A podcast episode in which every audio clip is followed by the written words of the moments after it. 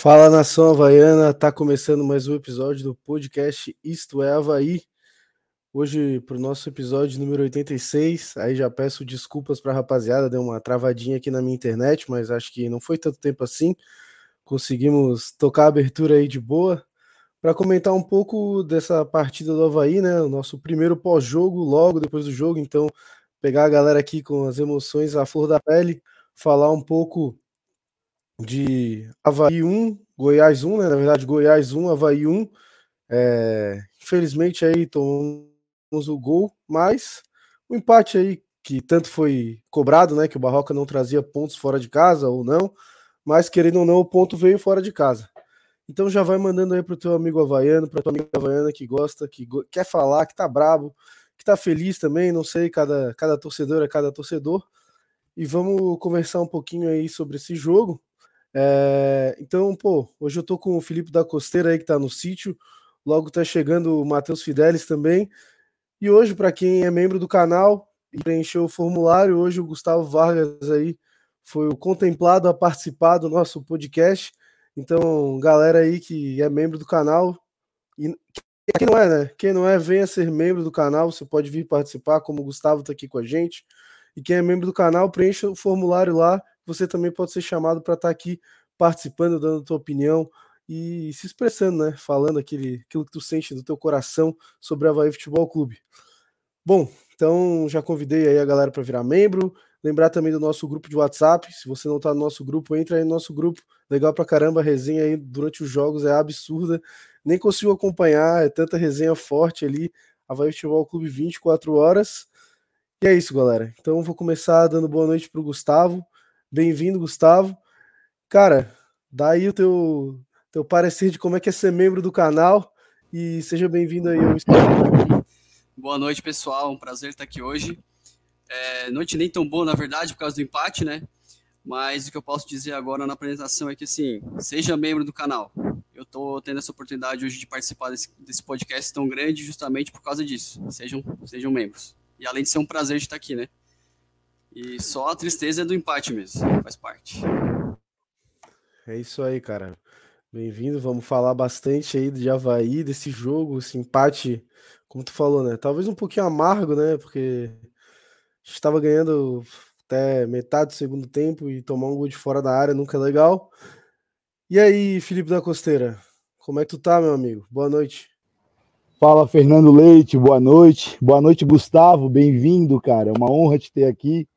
É isso aí, galera. Se você virar membro, corre sério risco de estar aqui participando com a gente. Perdoe a voz, perdoe a iluminação. Eu estou num ambiente é, bem afastado aí da, de Floripa e estou num sítio, Maruim, mosquito está me comendo. Maruim, que já me conhece da costeira, está aqui já a, bacalhando comigo. É, me picando, tá, tá, o espertalhão. Beleza, vocês entenderam. Dá licença poética para a frase toda que eu, que eu fiz aqui, pô. pô, sacanagem. Enfim, a gente achava que ia vencer um jogo fora de casa depois de muito tempo, né? Mas esse resultado não veio. Agora a gente tem alguns lados para olhar e a gente pode olhar o lado da dificuldade de que o Havaí não consegue vencer fora de casa e de que o Havaí está na beira é, da zona de rebaixamento, continua é um, um dos poucos times, ou o, o, único time ali da, daquela área que já jogou, né? E tem apenas é, 22, ah, tem 22 jogos, os outros times têm 21, e isso é, deixa o Havaí realmente numa situação bem perigosa, mas a gente também tem que enxergar o outro lado. Qual é o outro lado? O outro lado é que o Havaí enfrentou o Goiás duas vezes, disputou seis pontos e trouxe para casa quatro. Então, isso é importante. O Goiás é um adversário direto. Ah, olhando no contexto de uma vitória ou de um jogo que é diante de um adversário direto, é, a gente pode considerar que isso foi é, um ponto conquistado e uma, um ponto suado fora de casa é sempre muito bem-vindo. Olhando no contexto de que o Havaí, como eu já falei aqui, não consegue, né, em, outros, em outros episódios, o Havaí não consegue é, ter um bom desempenho no segundo tempo, aí a dificuldade e a, o medo fica maior conforme as rodadas passam. Então a gente precisa realmente discutir muito isso, entender o que, que acontece com o Havaí no segundo tempo. Claro que o cara fez um golaço aí da Damel Monte, né, Fernando? É, fez um golaço Ele mesmo. fora da área. Desgraçado. Mas, mas mesmo assim, é, né, a gente não, não dá para não dá para não enxergar algumas falhas ainda do Bressan no começo do primeiro tempo, não dá para não enxergar ainda algumas liberdades e as opções que o Havaí tem de substitu substituição. Ainda continuo sendo contra a entrada do Renato no, no time, mas são as opções que o Havaí tem. Então, é isso aí. Esse é o meu parecer inicial. Ponto conquistado, beleza, mas dificuldades e pontuação de zona de rebaixamento, o Havaí já está. Então, agora é torcer contra os outros times aí. E sejam bem-vindos. Avisa a galera aí que a gente está online aí. Hoje tem, né, Fernando? Sorteio de, de hambúrguer aí na, da Vulcan Burger, não tem? É isso aí, galera. Hoje, dois combos do Vulcan Burger, nosso patrocinador. Até agradecer o Vulcan que está disponibilizando aí dois combos para a gente sortear e você retirar na loja.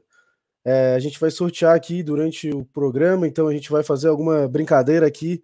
E aí vocês respondem nos comentários, o que for o mais rápido que souber a resposta, é, vai ganhar o combo lá para poder retirar o seu Vulcan, lá o combo de Vulcan na hora lá. Então é isso, galera. Já vai mandando pro teu amigo havaiano, pra tua amiga havaiana. Vem aqui com a gente, vamos também passar a coletiva do professor Barroca aí. Já vejo aqui uma galera nos comentários chateada com, com o Eduardo Barroca, mas é normal, é normal. É, esse empate aí foi doloroso. Mas então é isso. Vai mandando aí pro teu amigo Havaiano, tua amiga Havaiana, vem participar com a gente aqui. Lembrando, em dois combos de Vulcan Burger para poder retirar lá no, no Vulcan. Então, passar aqui nos comentários, já viu que a galera tá falando aqui. O Diego Canhete já mandando um salve de presidente Getúlio a toda a nação havaiana. É, um salve aí, Diego. E mandando burroca nhonho do caralho. ah, Paulo Rodrigues comentando um coração e um leão. Aqui já tá um pouco mais calma. O Eduardo Francisco Pereira falando boa noite para todo mundo, menos para o infeliz do Barroca. É, Felipe comentando Havaí. Thiago Roberto falando boa noite, time covarde, não fica na Série A. O... Vamos ver aqui o próximo comentário. Opa, aqui deu uma travada. É, o Mundo Fortnite comentando, pelo menos empatou fora de casa, já vendo um ponto positivo nesse empate do Havaí. Gabriel Takazaki, grande, grande amigo e participante aqui do podcast, falando boa noite, uma pepita. É isso aí, ó. Saudade, Taka, entra aí, porra. Entra aí, entra aí. O Leandro Gulim de Souza dando boa noite, falando fora Bressan e fora Renato, também já concordando com o Costeiro ali no seu comentário inicial. O Gabriel Negrão de Paula já falando fora Bressan. A Marina Cisconeto falando força Cláudio Gomes. Digo fora, tá falando fora pro Cláudio Gomes. Marisa da Graça Píndola tá sempre aqui com a gente falando boa noite. Jogo sem vergonha, time sem motivação. Após fazer um gol, volta no segundo tempo achando que estão ganhando de goleada, aí fica difícil. Metade não, três minutos do segundo tempo. Me corrigindo aí. É verdade, né? Marisa que é, trouxe bem até que eu queria comentar um pouco sobre isso, né? Eu acho que o, o gol que o Havaí tomou era um presságio, porque no primeiro tempo, quantas bolas o Pedro Raul cabeceou? Quantas? Quantas que ele não acertou? Uma hora ele acertar. A nossa sorte é aquela ele acertou na mão, né? É, mas assim, enquanto não começa a coletiva do Barroca, vamos falando um pouquinho sobre o jogo aí. Enquanto o Fidelis também não chega, o Matheus Fidelis vai estar com a gente aqui, para quem gosta do Matheus Fidelis. Pouca gente, né? Brincadeira. cara muito querido entre nós. Logo, logo vai estar aqui. Mas. E a gente vai dar nossas notas. Mas é, falar um pouco então do jogo. vou passar minha visão aqui um primeiro tempo que o Havaí começou bem encurralado pelo Goiás, né? Como a gente já podia imaginar, o Goiás precisando do resultado, um jogo direto. Não que o Havaí não precisasse, mas o Goiás tomou postura, foi para cima. E o Havaí já começou sofrendo bastante com os escanteios, bola parada, e eu já comecei a ficar um pouco nervoso ali. Mas depois, para o meio do jogo, o Havaí acho que se acertou bastante no meio campo. Eu gostei muito do Nonoca como titular do Havaí. Eu gosto muito dessa opção de ter o Ranielli como um, um, cara que não é o volante ali, mas sim um meia, um cara que sai mais ali fazendo a função do Eduardo. E foi numa dessas do Ranielli um pouco mais avançado que ele sofreu o pênalti. E, cara, não é o primeiro, não é o segundo, não é o terceiro, eu não sei, já perdi a conta de quantos pênaltis o Ranielli já sofreu. E por que, que ele não tá jogando essa posição ainda? Por que, que ele é primeiro volante do Havaí? Eu não consigo é, entender isso. O que acontece é que hoje ele conseguiu ficar mais solto. É, normalmente ele, ele ficava solto só no segundo tempo, né? Quando começava a fazer as substituições, quando botava um volante mais de contenção ou alguém ali no meio para preencher. Já hoje eu, eu gostei porque ele sempre foi muito incisivo. Hoje ele foi, ele conseguiu pênalti, mas nas outras vezes ele foi uma jogada é, individual, uma jogada, uma jogada no, campo, no tempo inteiro que ele conseguiu é, correr, que ele teve a oportunidade de correr, porque a, a zaga ficou presa nas linhas e deixou um campo aberto para ele correr. Hoje ele conseguiu fazer isso é, uma boa parte do jogo, até por causa disso que saiu no segundo tempo, né? E aí conseguiu fazer o pênalti. É, e falando sobre o Lucas Ventura, eu achei que ele fosse aqueles, aqueles volantes bem. É, como se fosse um Felipe Melo de Várzea, Brucutu. mas na verdade. Brucutu, só que hoje ele foi. Eu acho que ele foi bem, tá? Ele deu um bom passe é, lá no primeiro tempo, lá pro, se eu não, se eu não me engano, pro Bissoli e que foi um passe bem legal, que deu uma limpada bem legal na jogada, que daí o Bissoli, né, ele, não sei se foi aquela do chute, mas não foi uma jogada que ele não terminou tão bem, mas a jogada foi bem trabalhada. Então foi, foi interessante essa parte. E o Barroca que além dessa surpresa, entre aspas, na escalação, né, ele mudou o sistema de ataque do Havaí, ele colocou o Guerreiro e Bissoli juntos, o Bissoli jogando de ponta ali, é, e aí, amigos? Que, eu já vi que a cara do Gustavo aí não, não, é, porra, não gostou muito do Bissoli como um ponta. É, o, o, nosso time, a gente tem um grande problema que quando o jogador ou entra no time titular ou ele é deslocado para outro canto, ele demora dois a três jogos para começar a jogar bem. Acredito que esse que o Bissoli tem essa síndrome também.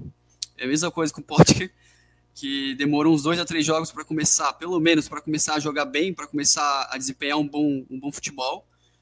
E aí o Pissoli teve um bons lampejos, tentou dar um chute, que, que isso eu acho bom, apesar de ter um, sido um chute para fora. Mas eu acredito que, que ele vai demorar um pouco ainda para deslanchar né, nessa parte de ponta, nesse segundo atacante, na verdade. Né? Eu acho que ele é, ele é mais segundo atacante do que ponta, porque quando a gente vê quando o Natanael estava jogando, ele ia mais pelas laterais, é, focando a lateral. Quando entra o Bissoli na ponta esquerda e talvez até o Muriqui, eles são mais direto focado para o gol, né? Eles vão direto para o gol, eles não tentam cruzar muito. Então, estamos esperando aí é, essa melhora dele. Então, cara, eu vou te falar que me surpreendeu bastante essa, esse esquema do Barroca. Eu nem sabia muito que o Bissoli poderia ser um ponta. Mas eu não achei ele tão mal assim. E, cara, eu acho que o Guerreiro é um cara que faz uma coisa que o Bissoli não faz, né? Que é aquele pivô que falta bastante pro Havaí, na minha visão. Quando o Bissoli tá em campo ali de centroavante, o Guerreiro é um cara que, pô, a bola vem quadrada, ele mata no peito, beleza. Perdeu um gol que não dava para perder na pequena área. Isso aí não é gol que o centroavante perde. Ele foi contratado para fazer esse tipo de gol. A bola vem horrível, ele vai lá e chuta e faz o gol. jogos. É, é, não, já, já cobrando ele aqui, mas cobrando. Achei que ele poderia ter claro, guardado, poderia ter, poderia ter guardado esse gol aí. Também cobrar um pouco o Potker, que teve uma cara a cara com o goleiro do Goiás ali. Uma jogada que foi muito bonita, que ele foi carregando, chegou cara a cara, sei lá, fechou o olho e estou em cima, não. É, são, é, são é... fazem muito falta, muita, fazem muita falta perder gols assim, né? Que Sim. poderia o resultado ser outro. É, essa é a diferença de quando a gente pega jogadores é, de times de maior investimento prova aí.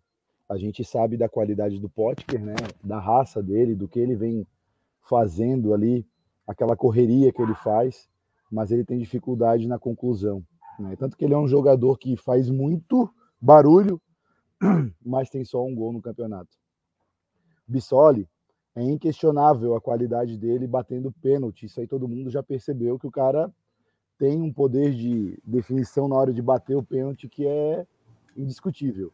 Só que a gente sabe que tá nisso, né? Ele tem três gols é, jogando com a bola rolando, se eu não me engano, né? E sete gols de pênalti. E aí isso é, demonstra claramente a deficiência que o Havaí tem no ataque.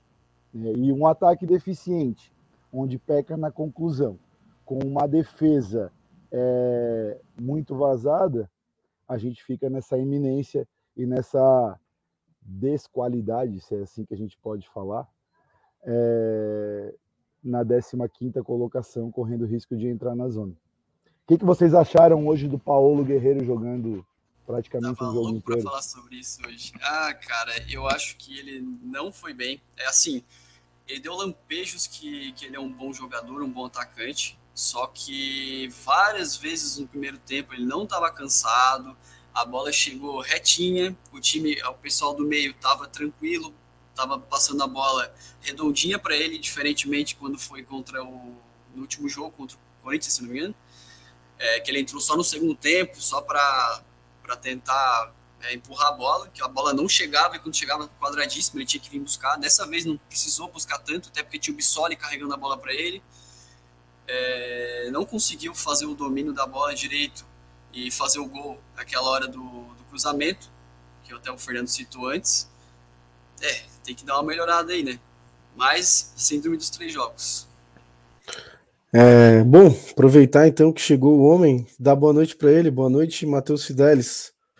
Boa noite, Fernando. Boa noite, Costeira. Boa noite também ao nosso membro Gustavo. Seja muito bem-vindo à nossa mesa aí. Espero que tu possa se divertir bastante aí é, com a gente, né? E aí, pessoal, essa vantagem de virar membro, ó, dessa vez tem um membro aqui participando com a gente, então vire membro. É, boa noite aí todo mundo que está assistindo a gente. Desculpa pelo meu atraso aí. Tava lá no Santa Mônica vendo o jogo, procurando, tava procurando um lugar lá para ver o jogo e aí a gente achou uma rapaziada lá fazendo churrasco, eles se convidaram para ir assistir o jogo porque eu tava com a camisa do Havaí, eu vi lá com eles, um grande abraço lá para eles. É, um deles era inclusive o pessoal que tinha fundado a Vanguarda, aquela torcida Barra Brava que tinha é, lá no setor H da ressacada. É, não, assim, resultado empate fora de casa com Goiás não é um resultado ruim, né? É um ponto fora de casa, mas como sempre, né, o Havaí é, faz um gol e principalmente no segundo tempo acaba se enterrando muito, né? E é um time que tem muita dificuldade não só de bola aérea, mas um gol de bola aérea hoje, né? E também tem um gol muito, é, tem uma dificuldade muito grande também de é, finalização de jogada, né? É, os jogadores às vezes querem entrar com bola e tudo, ou o último passe nunca sai certo. Né? Então é muito complicado mesmo. Bom, galera, lembrar vocês aí que estão na nossa audiência, já manda para o teu amigo, encaminha para tua amiga aí. E lembrar, né, que hoje tem sorteio de um, dois hambúrgueres aí, dois combos, mas você tem que ir lá no Vulcan retirar. Então vai funcionar de uma maneira bem legal aí, que todo mundo vai poder participar nos comentários, bem democrático. Pro mais rápido, né? Quem tiver o dedo mais rápido, quando a gente soltar a pergunta aí, vai poder responder e concorrer. Quem mais rápido vai levar, então, dois combos do Vulcan Hambúrguer. Já manda aí pro teu amigo que tá com fome, que gosta de um bom hambúrguer, o melhor hambúrguer de Florianópolis, Vulcan Hambúrguer. Então você vai poder ter a chance de ganhar aqui no Isto é Havaí de hoje. É, bom, passar em mais alguns comentários da galera aí. O Rodrigo Medeiros está falando ponto importante conquistado. Nosso campeonato é esse, viver na linha do rebaixamento. Melhor estar ali hoje e fazer provocar instabilidade que descer nas últimas rodadas. O Arthur da Silva comentando: tem que recepcionar com chuva de pipoca no aeroporto. Isso aí é o Matheus Cidares que vai fazer contigo, cara. O Gabriel Freitas está comentando aqui. Boa noite, rapaziada. É só para mim que não está aparecendo ou vocês não estão mais postando os episódios no Spotify? Cara, eu acho que é só para ti. Eu tenho visto todos lá sempre. É, talvez dar uma atualizada lá que tá lá, sempre tá lá. O Lucas Silveira tá comentando aqui, ó. Se a torcida do Havaí tem mais que dois dígitos de QI, eu sou uma geladeira do mesmo modelo que o setor D, criticando a nação havaiana aí. O João Almeida comentando, chateado. Não, puto com ele. Hashtag fora barroca. Não dá, cara. Não sei por que defendem ele. O Gui XJ6 comentando: Nós não temos um atacante guerreiro que joga na raça. Poxa, nós temos. O nome dele é Guerreiro mesmo. a gente tem esse atacante. Talvez ele não esteja se enquadrando nesse estilo que tu tá falando aí. Ô, ô Fernando, só volta naquele comentário anterior lá, por gentileza. Aí. Chateado, não puto com ele, fora a barroca, não dá, cara. Não sei por que defendem ele a gente tem que se perguntar, e eu também sou um crítico do Barroca aqui, é, inclusive da maneira ofensiva, como ele joga às vezes, da maneira como ele esvazia o meio-campo, é, às vezes das escolhas erradas que ele faz em substituições aí, acho que não. Talvez o Raniel tenha saído por cansaço, né? E não por opção técnica. Isso a gente só vai saber agora na coletiva dele. Mas às vezes a gente tem que se perguntar, tudo bem, o Barroca sai. E a alegria do torcedor havaiano vai durar até a vinda do próximo técnico. Porque a gente fica com essa dúvida, João. A gente não sabe se a responsabilidade é inteira do Barroca nisso daí. A gente sabe que assim, claro, se a gente der um, se der uma seleção brasileira para o Barroca cuidar aí e administrar e ser técnico, ele vai demonstrar que é um bom técnico, assim como qualquer time, se pegar um, um grande elenco, vai fazer. Ele precisa tirar mais, precisa é, tirar mais leite de pedra é, desse time, precisa fazer mais. Mas a pergunta que fica: o Barroca consegue tirar mais desse time? Dá para tirar mais desse time? A diretoria está contratando, mas a gente consegue tirar mais desse time? O que está acontecendo com o Havaí no segundo tempo é culpa do Barroca? É culpa do preparador físico? É culpa do jeito de jogar? É culpa da falta de qualidade técnica de alguns jogadores? Essas são as perguntas que o torcedor havaiano nesse momento precisa se fazer. É isso aí. Quer falar alguma coisa aí, Gustavo? Não, é que me preocupa um pouco. A gente está evoluindo bastante, só que a gente já passaram várias rodadas, né?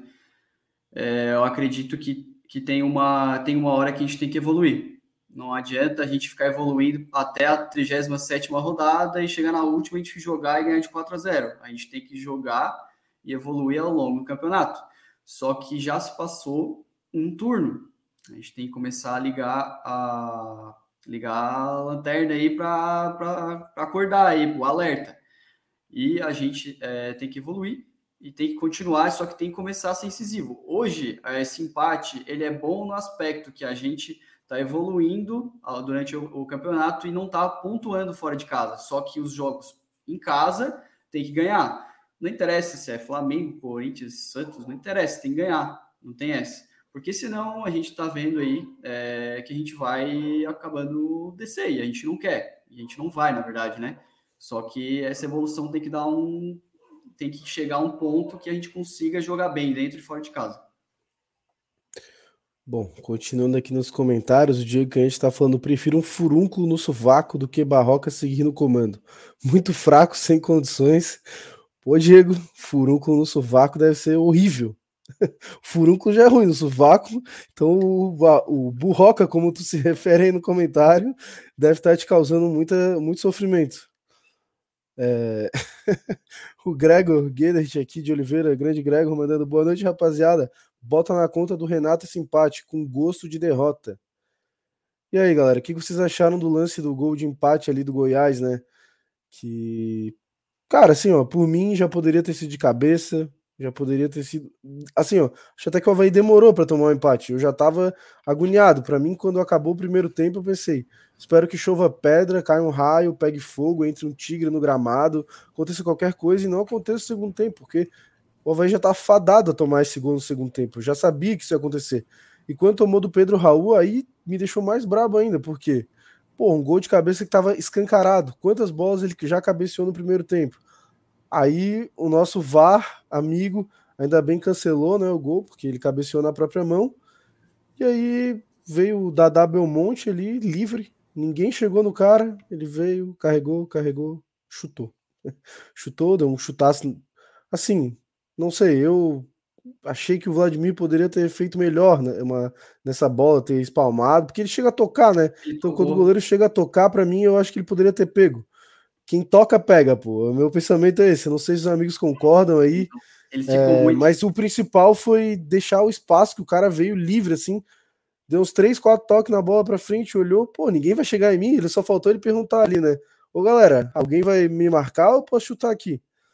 Mas qual que foi a visão dos amigos aí sobre esse gol do Goiás de empate?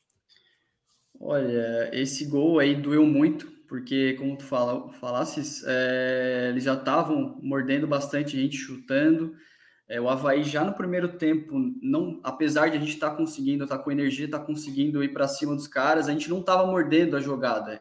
Por exemplo, até o Felipe Basso chegou, é, a gente estava é, lá na zaga, só que a gente não mordia, a gente ficava assim parado, ninguém ia tentar desarmar. O que acontece até o Felipe Basso no primeiro tempo conseguiu chutar, E aí o Dadá Belmonte, o que mais doeu foi que na câmera dava para ver que a bola ia ser gol. Só se por algum milagre assim a, a não ia entrar essa bola. Então, a, quando ele chutou, já deu para ver que com a curva a bola ia entrar. É, putz, foi é bem ruim, né? É bem difícil isso, né? Mas é, a gente tem que aprender a morder, tem que aprender a marcar. É, eu acho que o Bruno Silva, eu acho que o Renato tinha que ter, ter ido lá, porque tá mais na lateral direita. Então. É, eu, assim, eu não achei frango o gol. É, não, não, peraí, peraí. Eu não falei que foi frango, né? Não, eu falei que tá, talvez ele pudesse ter ido melhor. Porra, frango aí tu tá. Porra, tá falando que ele tomou um peru, pô. Não tem como, Fidesz. Foi, um belo chute, pode, mas eu achei que ele ser... tocou na bola. Talvez com o um dedo pode... mais duro, não sei. Ah. Eu não sou goleiro, pô. Pode ter gente que tenha achado falha, assim, é, que foi um gol defensável. Acho que é um gol defensável para goleiros, assim, muito, muito bons, mas é que ele pode até ter tocado na bola, mas é, cara, o chute foi uma porrada, assim. Na hora eu, eu não fiquei bravo com o Vladimir nem nada, porque acho que foi uma felicidade imensa do, do da Belmonte ali. Acho que ele pegou muito bem na bola, a bola foi muito forte, fez uma certa curva, assim, né? Aquela bola que vai é, fazendo aquela, essa trajetória assim, meio zigue-zague, né? Então acho que foi uma felicidade do cara. Acho que a Zaga do Havaí estava apostando em fechar os espaços e assim, né? É muito é, tu prefere. Acho que, acho que a zaga do Havaí, a defesa do Havaí, tomou uma, uma decisão, né? Do tipo, é melhor a gente deixar eles chutar de fora do que eles entrar com tocando a bola na área, né? Porque tu tem uma chance de tomar gol se os jogadores entrar com a bola na área do que essa, esse chute vir de fora, né? É muito difícil um cara acertar um chute desse de fora e acabou acontecendo, né? Fazer o quê? O cara teve uma felicidade imensa, acho que acho que não dá para cobrar o Vladimir não. Acho que eu, foi uma porrada. Ô, Fidelis, é... ele teve uma felicidade imensa, mas ele também teve um espaço mais imenso que a felicidade, né? Sim, o Havaí sim. falou: venha ser feliz, vem. Vem com a bola, vem. Tu, Cara, acho que, só faltou perguntar. Tu sabe chutar, é, gurizão? Tu sabe acho chutar? Acho que isso vem muito do cansaço porra, né? também. Né? Acho que isso vem muito do cansaço do segundo tempo que o Havaí tá, que o Havaí tá sofrendo também. Porque os jogadores. No, pode ver, os jogadores do Havaí no segundo tempo. E a gente. Ah, outra coisa, tá? A gente tomou o gol anulado bem no começo do segundo tempo. Já é mais uma vez, mais um jogo que o Havaí entra, que o Havaí volta do intervalo completamente desligado. Completamente desligado, dessa vez não foi diferente. Eu não sei o que acontece. Parece que os jogadores vão pro vestiário e tomam um chazinho de camomila. Assim, não, pô, de tem um narguilha ali no chão, pô. É, pode ser, que eles estão lá com um narguilha no vestiário. Pode ser, cara. Não, porque é essa a impressão que dá, assim, o Havaí sempre volta muito diferente para o segundo tempo. Geralmente era para ser diferente, né? Geralmente os jogadores deveriam voltar descansados, tiveram ali 15 minutos para dar uma respirada, para alongar as pernas, para tomar uma água. E o Havaí não, o Havaí sempre volta pior no, no, no segundo tempo e principalmente no começo. A Marisa da Graça Pinot está comentando aqui que o gol do Goiás foi sono da zaga havaiana. Mais alguns comentários aqui. Próprio Taka aí, grande Taka, falando a diferença que Bissoli na ponta, ele olha para trás ao invés de ir para o fundo. Verdade. O João Vitor Palmeira tá comentando aqui, mas me juraram que o problema da bola aérea era por causa do Arthur. E aí, galera, eu, eu achei que hoje eu falei para vocês, ó, o Arthur Chaves vai fazer falta. E hoje fez, botaram o Rodrigo aí, deu o que deu. O Havaí acabou tomando esse gol que Cara, eu não entendi assim muito bem as substituições do Barroca, para falar a verdade. Eu não sei. O que vocês acharam das mudanças hoje do, do Barroca, né? Olha, foi um saladão, né, cara? Ele trocou o Bissoli pelo Thales, se eu não me engano. É, ia sair um, ia sair o. Ia sair alguém, sair, na verdade saiu o Ranielli, aí depois entrou o Eduardo, o Muriqui cara, não fez muito sentido. Eu acho que no próprio treinamento os caras ficam até perdidos na, na posição no meio de campo, né? Se eu não me engano, o Renato acabou o jogo na direita, meia direita, meio. Não entendi muito bem esse tipo de coisa, né? Não ficou muito. Ah, sim, ele botou o Renato para fazer o que talvez ele faça de melhor, né, cara? Que é jogar na ponta direita. Ele até. Assim, eu sou um grande crítico ao Renato mas ele cavou a expulsão do cara ali, né? Do. Putz, esqueci Sávio, o nome. Sávio? Sávio, Sávio né? Lateral Sávio, lateral do Goiás. Só que, cara, no, no lance que o cara foi expulso, eu achei que ele tomou o segundo amarelo, eu achei que o Renato deveria ter continuado. Pô, eu também achei. Ido ali cruzado, sei lá, cara, pra quê? sabe? Ele deixa, ele deixa o, ele deixou o time dos caras se armar? Tipo, que gol de que gol de bola, de, que gol de bola parada o Havaí faz? Teve algum gol, gol Olha, pênalti. É, né, que pênalti, não seja pênalti. peguei agora. Não, mas assim, é gol de cruzamento, gol de, de falta assim de cabeça que o Havaí faz. Não faz nenhum. Então, Olha, aproveitar é... esse tipo de jogada é burrice, cara. Sim, além de nossos jogadores terem a estatura baixa, né? Acho que agora melhorou um pouco com a vinda do Guerreiro, a puxar a marcação, a estatura é melhor, só que maior, né? É só que, mesmo assim, eu acho que nem estava mais em campo, tinha acabado de sair, se não me engano. Então não vale a pena. Então, aí o Barroca ainda deu azar, porque ele tirou o Guerreiro e minutos depois o Havaí ficou com a mais. E aí, nos, nos minutos que o Havaí ficou com a mais, o Havaí ficou meio cercando a área, cercando a área ali, pensando, vamos jogar na área. E aí quem tava na área era tipo o Muriqui. Cara, o Muriqui não vai ganhar de cabeça dos caras se não for uma bola muito bem enfiada pelas costas do zagueiro, uma, um contra-ataque, uma coisa em velocidade, como aquela cabeçada que ele perdeu lá contra o Cuiabá. Então, no final das contas, que o Havaí ficando com a mais, ficou ali um. Foi mais uma medida para não tomar mais um do que para fazer, né? Foi isso que, que me pareceu ali. Aliás, mais uma, uma entrada que o. Mais uma, uma partida que o Muriqui entra mal, né? Convenhamos. Eu não gostei nem um pouco da atuação do Muriqui. Eu achei também que. Eu, não entendi, eu ainda não entendo, né? Por que, que o Natanael foi pro banco e por que, que ele tá demorando tanto para entrar? Né? Tipo, hoje ele inventou o Bissoli na ponta esquerda. Não tem o menor cacuete para jogar. Acho que assim, ó. Acho que tem que escolher ou então, ou então, ou tu joga com o Bissoli ou tu joga com o Guerreiro. Se quer um jogador que vai aprender mais a bola, que vai fazer um pivô, que a bola não, não vai fazer aquele bate e volta que às vezes é com o Bissoli, porque o Bissoli não ganha uma dividida dos zagueiros. Então tu bota o Guerreiro. Se tu quer um cara que se movimente mais, então bota o Bissoli. Agora, tu abrir a mão de um cara mais rápido na ponta, mais habilidoso, que vai fazer bons cruzamentos, como o Natanel, por exemplo, é, para colocar o Bissoli ali, acho que é forçar a barra. Eu acho que ele, eu acho que deixou o Bissoli em campo, acho que ele começou com o Bissoli, porque o Havaí é o time do pênalti. Né? A gente sofre muito pênalti no, no campeonato. Eu achei que foi pênalti realmente no, no, no Ranieri hoje. O Havaí tem vantagem de ter dois jogadores que sofrem bastante pênalti, né? Que é o Ranieri e o, e o Potker, né? Que são dois jogadores muito rápidos, agudos, né? Que acabam sofrendo bastante, bastante encontrões assim na, dentro da área. Eu acho que ele acabou deixando o, o Bissoli em campo justamente por causa disso, porque praticamente se o Havaí tem pênalti é gol certo, assim. Eu fico. Eu já, eu já comemoro é, gol quando é pênalti, né? E tem o Bissoli em campo. É, o Bissoli, ele. Eu acho que assim, o, o Muriqui ele tem uma inteligência muito grande é, só que ele não tem estatura, que ele é um ponta e ele também não corre bem. Ele é meio que a ponta esquerda morre, ele só que, só que ele consegue é, matar a jogada muito bem. Ele no primeiro turno, nos primeiros jogos ali, ele fez gols muito importantes justamente por causa disso, né?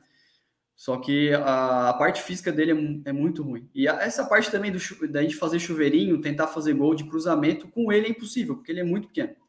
Não tem como, não tem como. É, o Muriqui de cabeça realmente fica complicado, né?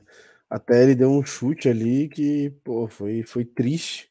Falei, comentei até, no, comentei até no grupo dos membros ali que parece eu na pelada totalmente alcoolizado, assim, um chute todo errado, todo errôneo. Se você não, não é grupo, não tá no nosso grupo de membros, né? Seja membro do canal, clica aí no botãozinho. Você pode ser igual o Gustavo aí, ó, que tá participando do, do Estava aí hoje é, grande aí, membro do canal. E é isso, galera. Vou passar em mais alguns comentários aqui. O Wilson da Silva, grande seu Wilson, ícone do Estava aí 2.0, falando aqui, ó. Bressan falhou no gol do Corinthians e hoje sorte nossa que foi alunado, senão era 2 a 1 Goiás. E aí, rapaziada? Que eu eu não vou, eu acho que eu me recuso a falar de Bressan, né? Quando a gente pega um zagueiro que a gente tem que era uma promessa, vende e não repõe, né? As peças de reposição que estão vindo aí é um tal de Wellington do CSA, Alan Costa, assim, cara, que para mim devem ser do mesmo nível do Bressan, assim, né? O Alan Costa para mim acho que é pior ainda que o Bressan. Mas o que falar do Bressan, cara? Será que mesmo se chegar o zagueiro ele vai para o banco? Olha, eu acho difícil, tá? Porque eu acho que apesar de, de ele ter bastante falha, ele realmente eu, para mim, ele falhou no gol contra o Corinthians, né? Deixou o Babuena brincar lá na área. é, ficou olhando para ele pular. Acho, acho que achei falha. É, só que nesse agora não, não foi tanto assim. Não sei, não sei, eu tenho que dar uma olhada melhor. Mas o Wellington, pelo que eu vi dele, ele jogou na Turquia uns 3, 4 anos. É, ele é um cara mais ágil. Se ele tiver mal, é, é, ele é como se fosse um Vaz, Vaz da vida. Ele, ele tem um passe açucarado, ele tem um passe bom. Se ele tiver com a parte física boa, ele tem é, boa capacidade de acrescentar aí para gente. Só que é uma aposta também, como todo jogador que vai pega. O Fidelis, tu me deu. Fala aí, Costeiro. Cara, eu tô com. Como eu te falei, eu tô aqui no sítio, numa festa, num evento. E aqui tá, tem, tá cheio de havaiano, cara. Eu trouxe um. Vamos fazer um Fala Nação Havaiana ao vivo aqui. Eu vou passar o, o fone para. Oi.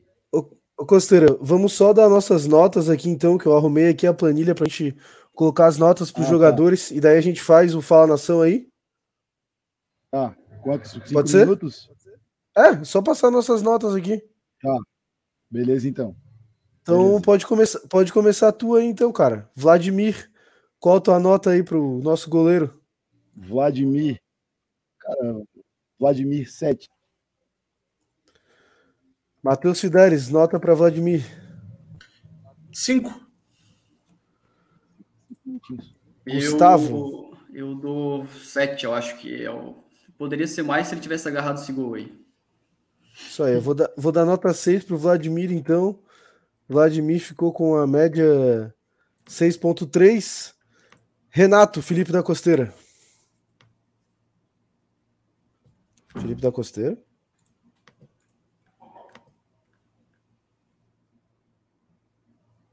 Alô?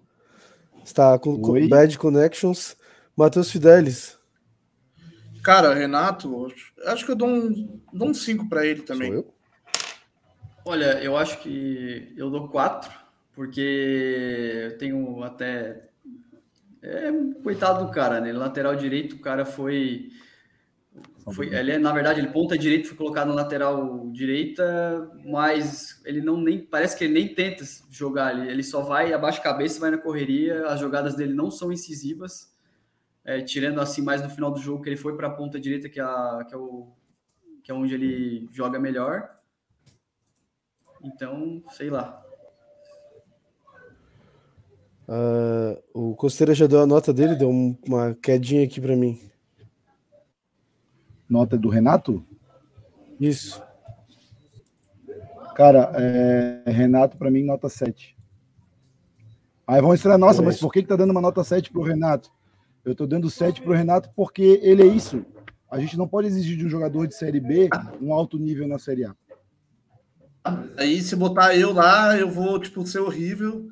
Aí falar, vou dar nota 8 pro Fidelis porque ele é isso. A culpa é dele. Ele é só. A culpa é do Renato. Ele é, ele é só um cara qualquer aí, um estudante da, da UFSC, não é jogador. Mas acho que tem que avaliar pelo jogo, pô, não importa. Não, então, mas para mim, 7. Pro Renato, 7. Ele faz o que pode dentro das limitações dele. Entendi. Para mim é nota 4 para o Renato. Então o Renato ficou com média 5 aí pelo Ista Havaí. É, Costeira, Rafael Vaz. Rafael Vaz, 7. Fidelis.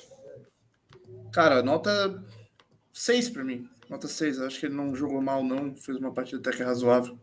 Mas eu não é, vou dar. Eu acho nota... que 7. É, 7,5 para mim. Que eu não ia dar nota, não vou ficar dando nota alta para um time que empatou com as calças na mão, assim, sabe? É, mas ele não, eu não sei se ele teve tanta culpa, sabe? Até porque não estava bem guarnecido ali a parte da frente da zaga, né? Até que ele, ele e o Bressan eles se entendem bem, isso é uma parte boa da nossa zaga, apesar do Bressan fazer o que faz. É, dou 7,5 porque ele também se apresentou um pouco no ataque e quando o jogo está muito fechado, justamente porque o Goiás não tinha meio, ele tinha uma galera no ataque, um monte na zaga, ele consegue fazer um lançamento quebrando essas linhas. Eu acho interessante, porque ele é um zagueiro diferenciado, né? Ele não é aquele brucutu que fica lá parado, que desarma todo mundo, não é. Mas ele ele consegue fazer o trabalho bem na zaga e ainda consegue fazer esses lançamentos aí. Eu vou dar 7 também para o Rafael Vaz, mas essa parte aí de ele querer lançar e com a bola muito me estressa um pouco. Melhor ele tocar ali para o Raniel, para outro cara que possa fazer uma coisa melhor. Agora é o mais odiado aí nos comentários. Felipe da Costeira, nota para Bressan. Diferente de Renato, a gente observa que o Bressan é um jogador que tem bagagem, já jogou em tudo quanto é lugar, né? Se fala que ele é jogador de primeira divisão, se fala que ele é um cara, né, que veio disso porque é aquilo. E para mim uma nota 3,7 para ele. Matheus Fidelis, nota para Bressan. Eu acho engraçado que o Cruzeiro gosta de dar as notas bem quebradas. Só para dificultar, né? O, toque, fazer a média. Ainda bem que existe Excel. nada de arredondar. Eu dou 2,9 pro, pro Bressan.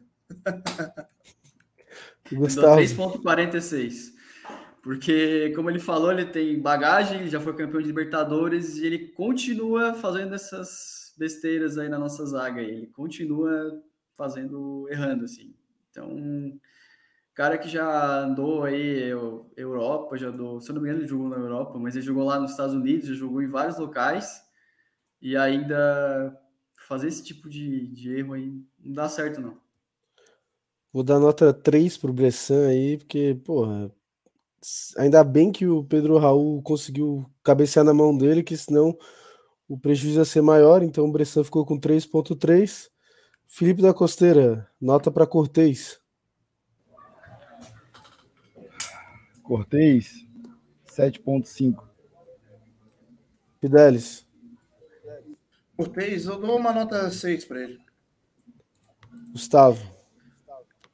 É, eu acho que 6, razoável. Normalmente quando ele joga em, fora de casa, ele joga sempre razoável, né? Ele fica mais na zaga, ele não, ele não faz aqueles cortes pro meio que ele costuma fazer quando tá na ressacada. Também dou 6 aí pro Cortez, então ele ficou com 6.4 de média. Costeira, Ranielli.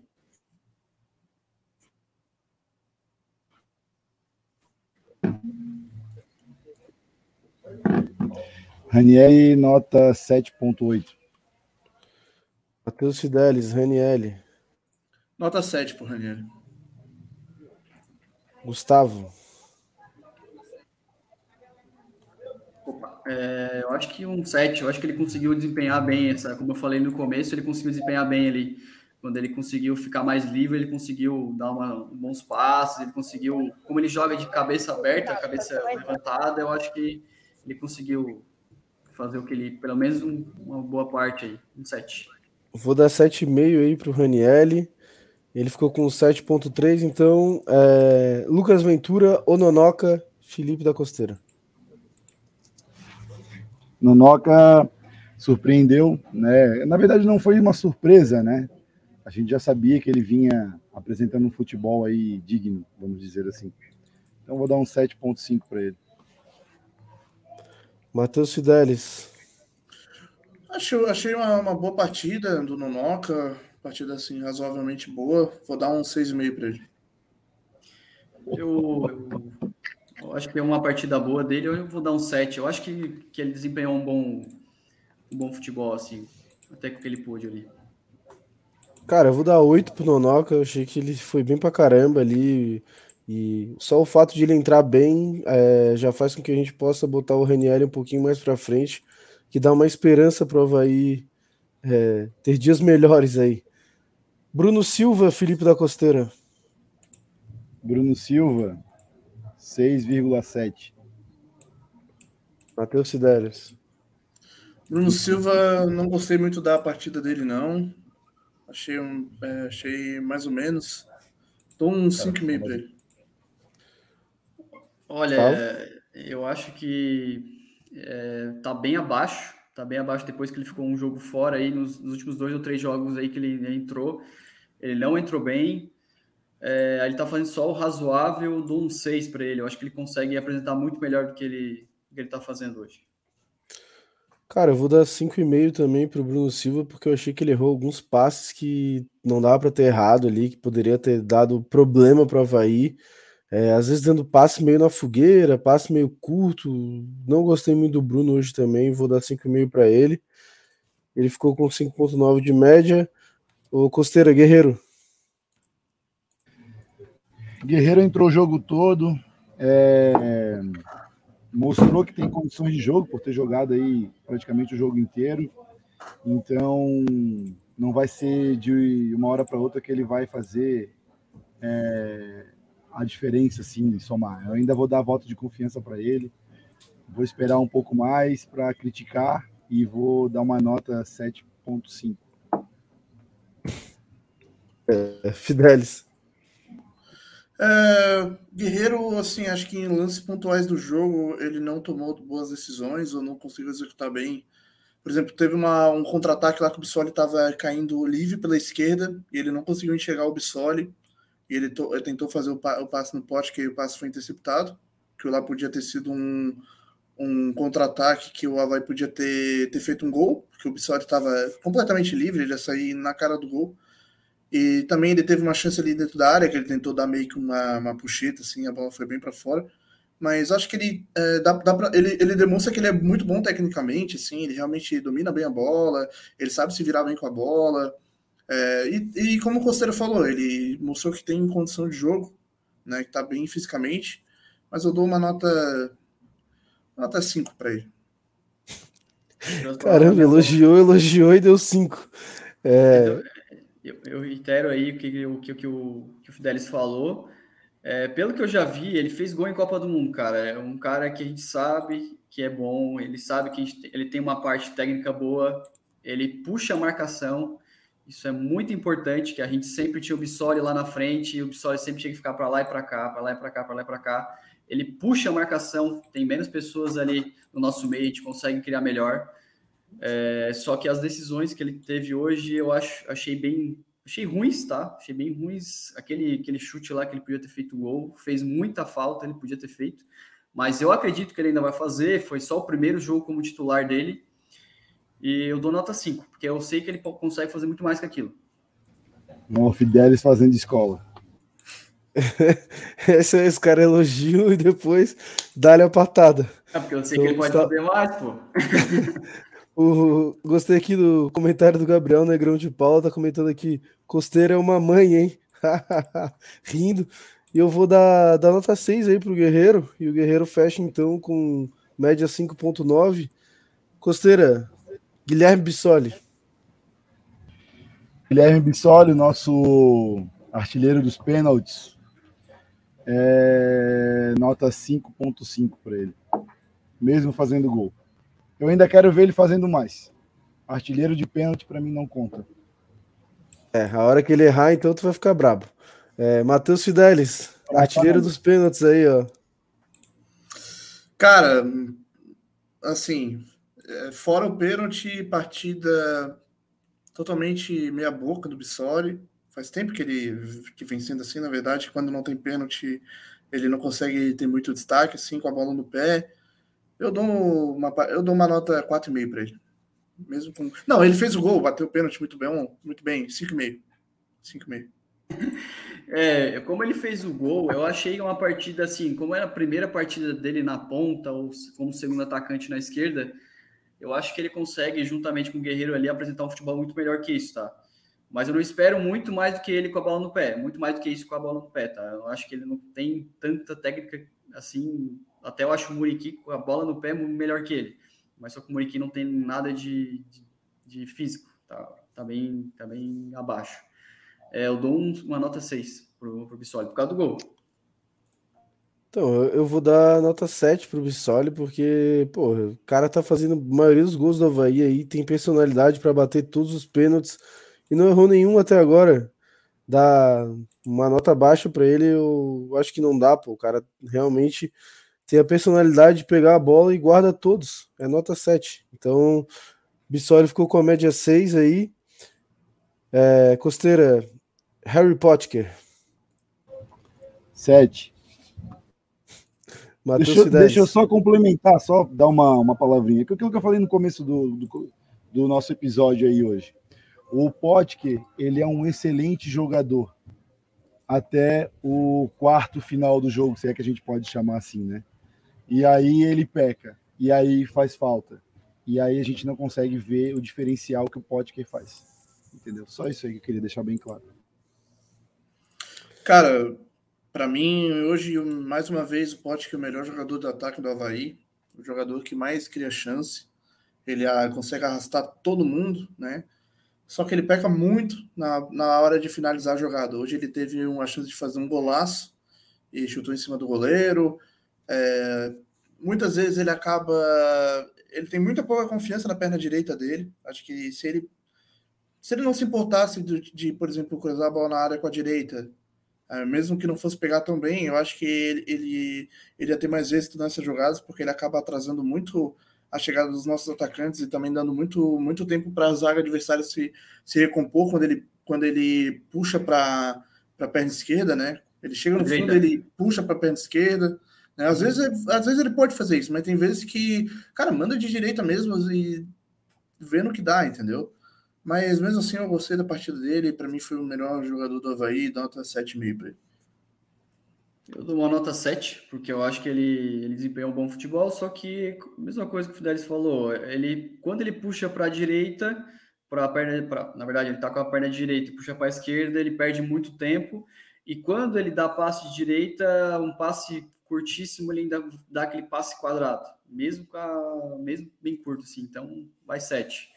É, e também perder aquela finalização lá, eu acho que ele tem que treinar mais isso. É, já não é o primeiro jogo que ele perde um gol na cara, Acho que teve algum, alguns jogos aí que ele perdeu, acho, pelo menos uns três gols aí, gols importantes, né? De bola rolando que ele perdeu porque a, a perna direita dele é vesga. Então. Sete. Eu vou dar, eu vou dar seis aí pro Pote, principalmente eu acompanho todos os amigos, mas essa finalização aí me doeu muito e eu espero mais do Pote. Ele tem que fazer esse gol com bola rolando aí. É, vamos lá então para os que entraram. É, Costeira, Thales Olex, estreia do lateral direito havaiano. Cara, pouco tempo para avaliar é, um jogador que acabou de chegar, enfim. Mas é, vou dar uma nota 6.9 para ele. É, foi 15 minutos aí de Thales Olex. Vai lá, Fidelis. Opa! Fui abrir o microfone e. É o Tardes Olex que vocês estão avaliando? Esse mesmo. Isso. Cara, é.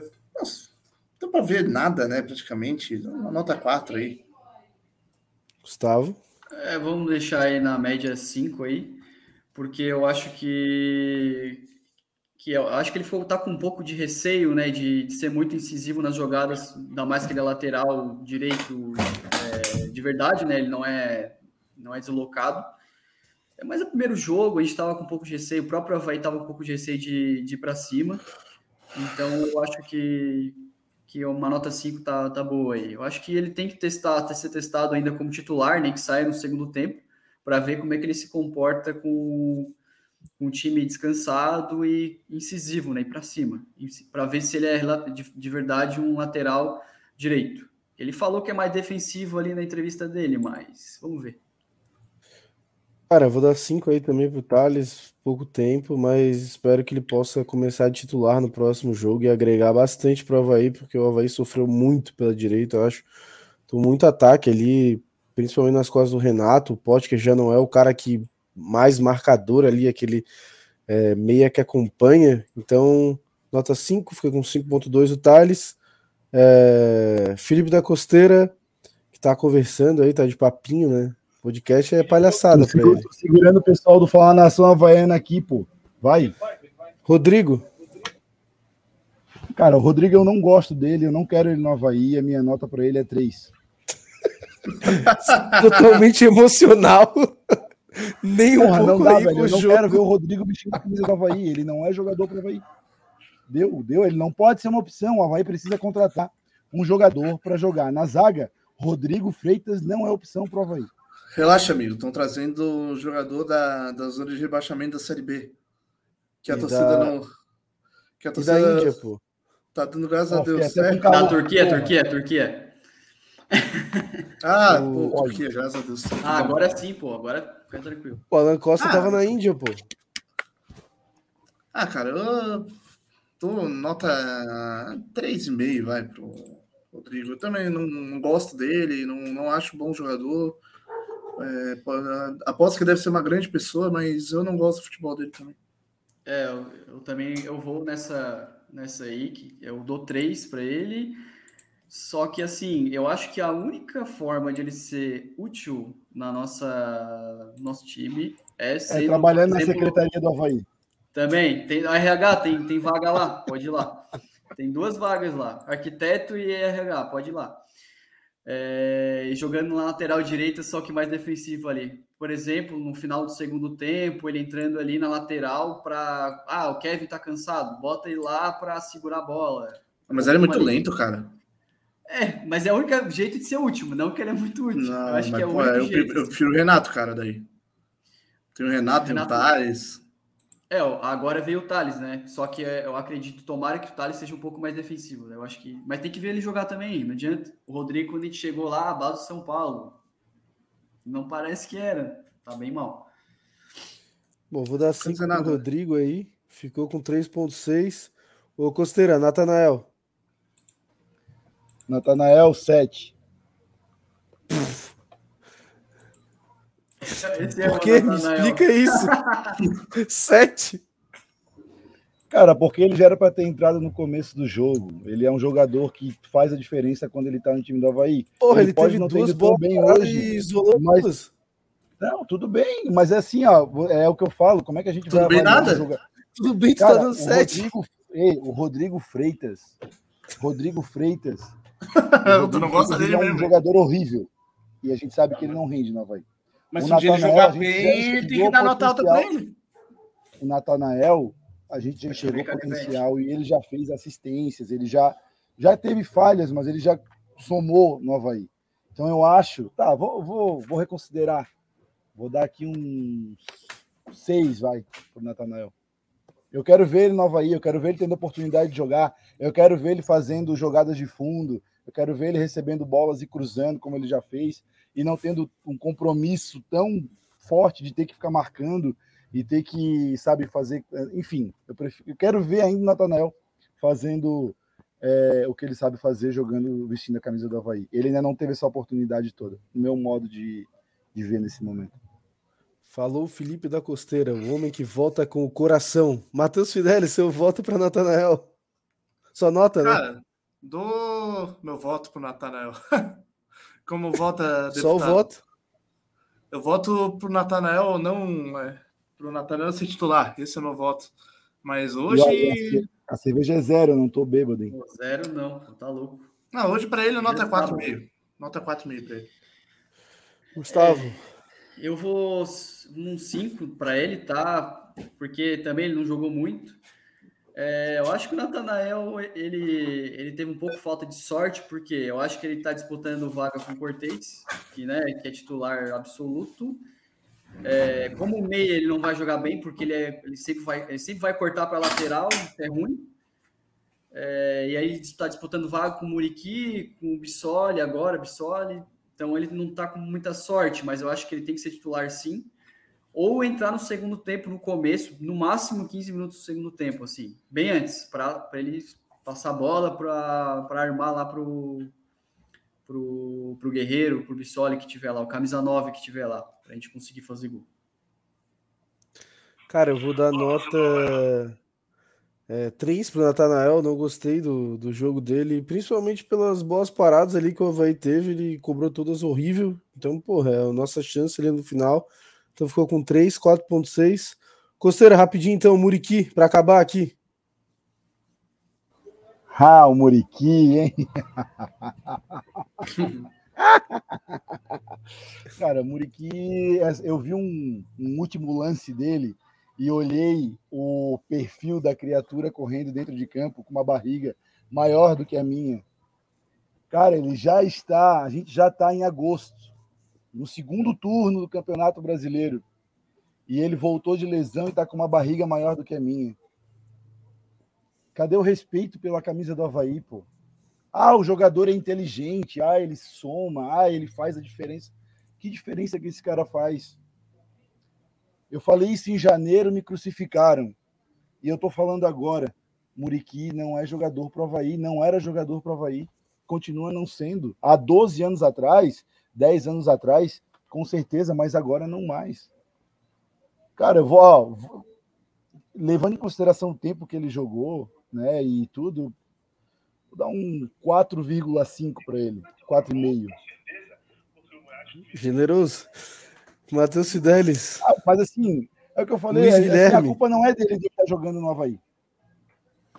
É, cara, acho que o Costello exagera muito nas críticas do Uriqui, acho que ele ajudou bastante esse ano aí, mas não tá bem desde que ele voltou da lesão, mas antes ele vinha jogando bem. Mas eu vou avaliar a partida é, dele, acho que ele entrou, não foi bem, foi mal.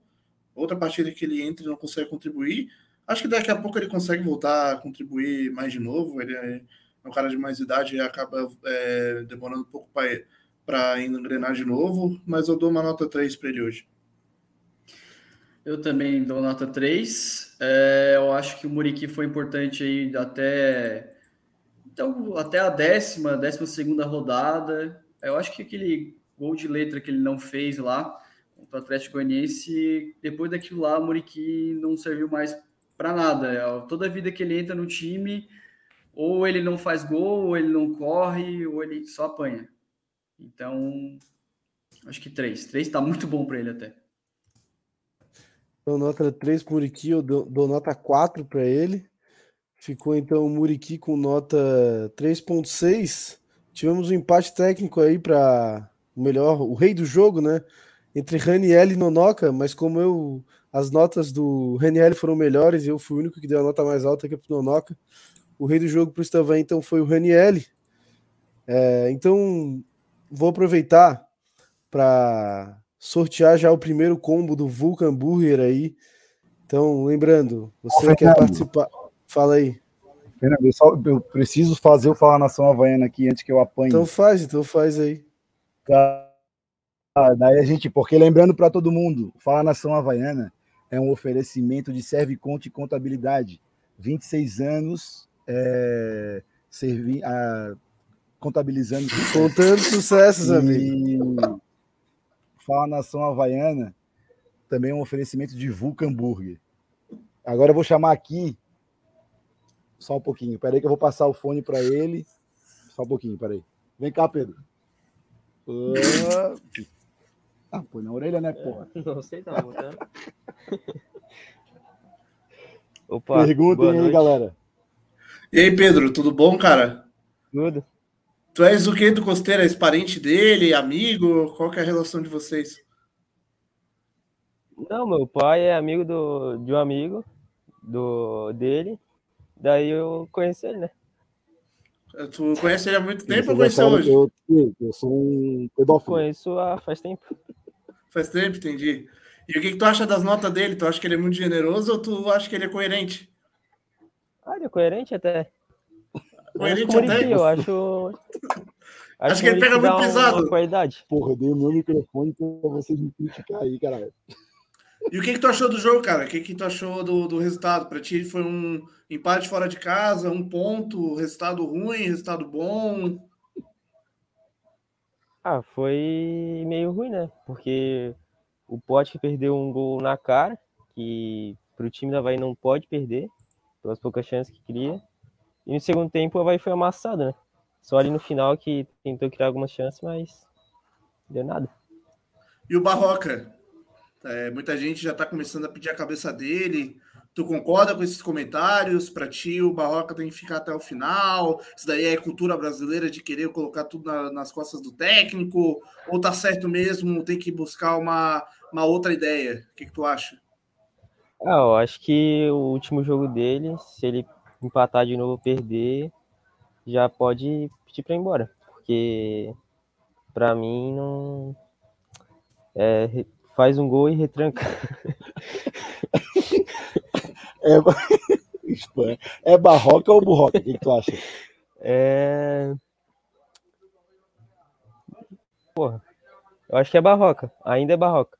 Mas Vai, o próximo jogo do Inter, para mim, é decisivo. Ele pode passar a ser burroca. É, pode passar a ser burroca. Ô, Pedro. É, né? tá, Pedro. Obrigado, cara. Eu vou te pedir uma última coisa. Tem uma pergunta, tem uma pergunta. Bom, manda aí, Gustavo, vai.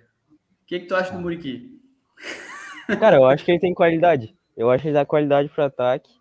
Só é gordo, né? Vai Mas ele dá morrer. qualidade. Vai morrer. Eu quero te pedir uma última coisa, então. Não sei se o Fernando tem alguma coisa para falar. Não, Fernando, tá, não, extrava...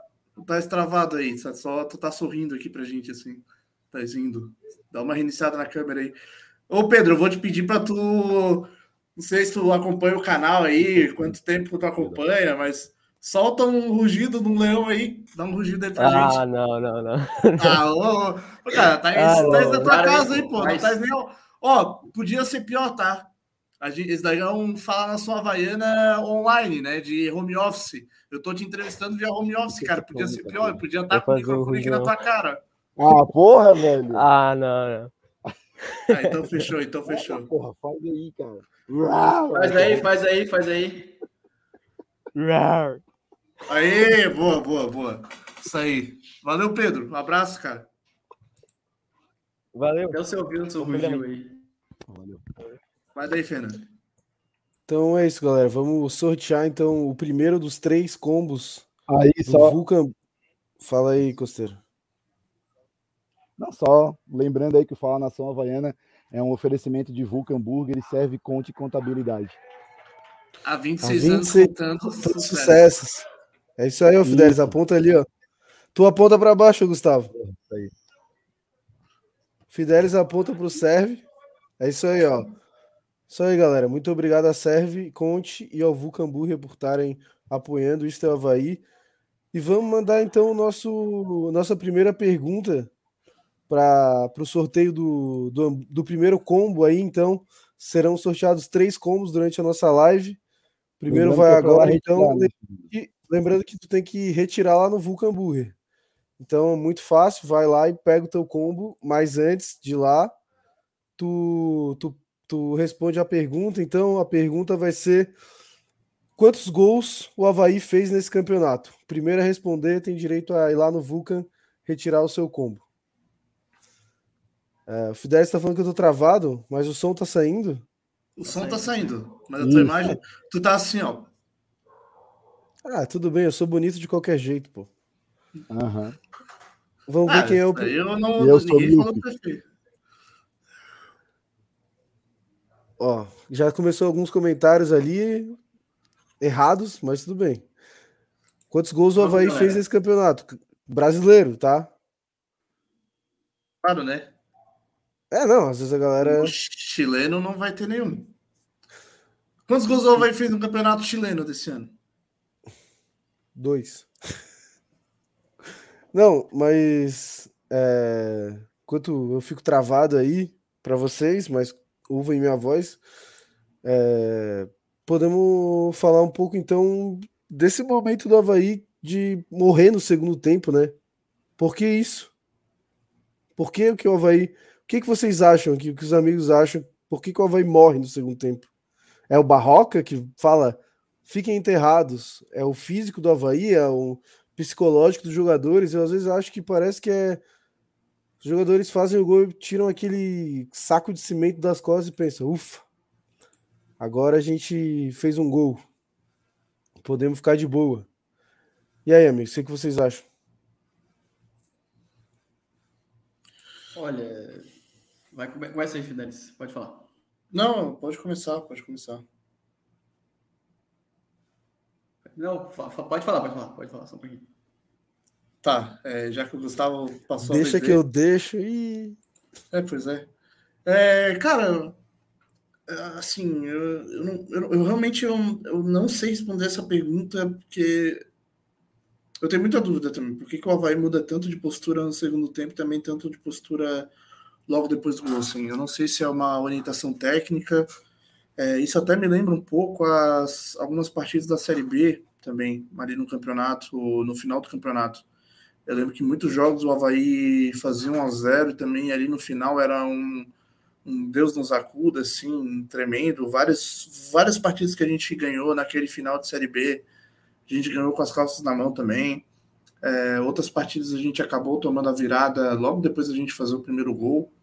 Né? É, eu acho que no ano passado era até pior, né, essa mudança de postura do Havaí. Faz tempo assim, né, que o Havaí virou um time que só ganha de 1 a 0, né? Não necessariamente 1 a 0, mas só ganha de quando ganha de um gol de diferença, né? E esse ano, é, esse essa série A, cara, se eu não me engano, tá? Me corrijam se eu estiver errado, por favor. Mas o Havaí não ganhou uma partida por dois gols de diferença. Eu não consigo lembrar uma. Eu acho que foi tudo de um gol. Por exemplo, a gente fez 3 a 0 no Goiás, os caras é, os caras diminuíram para 3 a 2. A gente fez 2 a 0 no Fortaleza. Fortaleza empatou e a gente deu sorte de conseguir um pênalti e ganhar a partida. Então, vem sendo, uma, vem sendo um comportamento do, do Havaí como time já faz muito tempo, né? É, só que acho que eu percebo, eu percebi isso desde o início do jogo, na verdade. O, o, a intensidade do time do Havaí, a intensidade física do time do Havaí diminuiu muito em relação ao começo do campeonato. Né? Eu acho que isso é um desgaste realmente é, dos jogadores, que o Havaí acaba utilizando muito poucas peças, porque o time é muito limitado. Então, claro, né, que vai cansar muito mais. É, por exemplo, pô, todo jogo tá sendo, sendo Ranieri, Eduardo, é, e Bruno Silva titular. Né? Três caras que tem que correr o jogo todo ali, o campo todo, porque são, são é, volantes e médios, né? Que é nossa, essa nova gíria do futebol, né? Aquele cara que não é nem o primeiro volante, nem um meia, um meia armador, né? É, então acho que os jogadores estão desgastados, cara. Acho que o elenco está desgastado, muito por causa dessa limitação também. Acaba usando muitas, muito poucas peças. Quando tu, usa, tu usa muito poucas peças num, num num campeonato que é uma maratona, como, como é o campeonato da Série A, né, eu acho que o desgaste acaba sendo realmente muito maior, cara. Então, acho que o principal fator é isso. É, a gente falava muito do antigo treinador, é, preparador físico do Havaí, né? Mas eu acredito que é uma mistura tanto de é, várias rodadas a cada semana, é, os jogadores é, não é, sempre o time titular é sempre aquele, nunca muda e quando muda é só no segundo tempo, então os jogadores ficam mais cansados, normal. Que me preocupa é que a gente só joga uma vez na semana, né? E a partir de agora, eu acho que vai ter umas cinco rodadas que a gente vai jogar quarta, quarta e, domingo, ou quarta ou quarta e sábado, toda a vida, e isso aí vai ficar mais preocupante ainda. É um mix também da, da parte de que os jogadores às vezes eles correm estabanados, assim, eu acho que corre um pouco não sabe não sabe para onde está indo, ele só está correndo, então pode desgastar um pouco mais e eu acho que acho que é isso, eu acho que é isso aí, acho que é isso aí. Bom, é... eu queria falar que saiu agora a coletiva do Barroca, a gente vai passar, mas queria parabenizar então o vencedor do primeiro combo do Vulcan Burger para retirar lá no, no Vulcan, é o André Tarnovski Filho, comentou 23 gols que o Havaí fez, então foi o primeiro a comentar corretamente. Parabéns, André. Você tem direito a ir lá no Vulcan Burger retirar um combo, só falar que você é um dos vencedores pelo Easter Havaí, que eles já vão estar sabendo. Então, parabéns. E vamos de Eduardo Barroca, então, Matheus Fidelis. Tá no ponto o homem aí tão criticado pela nação havaiana? Vamos, vamos de Barroca, eu vou, vou colocar aqui. A pergunta, Barroca ou Burroca? Hum, fica a questão. Lembrando que a gente vai sortear mais dois combos do Vulcan, então fica aí com a gente. Se tu for rápido, também vai poder participar. Então vamos de Eduardo Barroca. mudanças pro... Vamos iniciar a entrevista coletiva com o treinador Eduardo Barroca. Primeira pergunta enviada dos jornalistas lá de Florianópolis, Matheus Boaventura, da CBN Floripa. É, qual a avaliação das mudanças promovidas na equipe titular?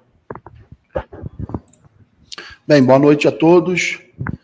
É, o jogo, jogo se desenhou para uma vantagem nossa.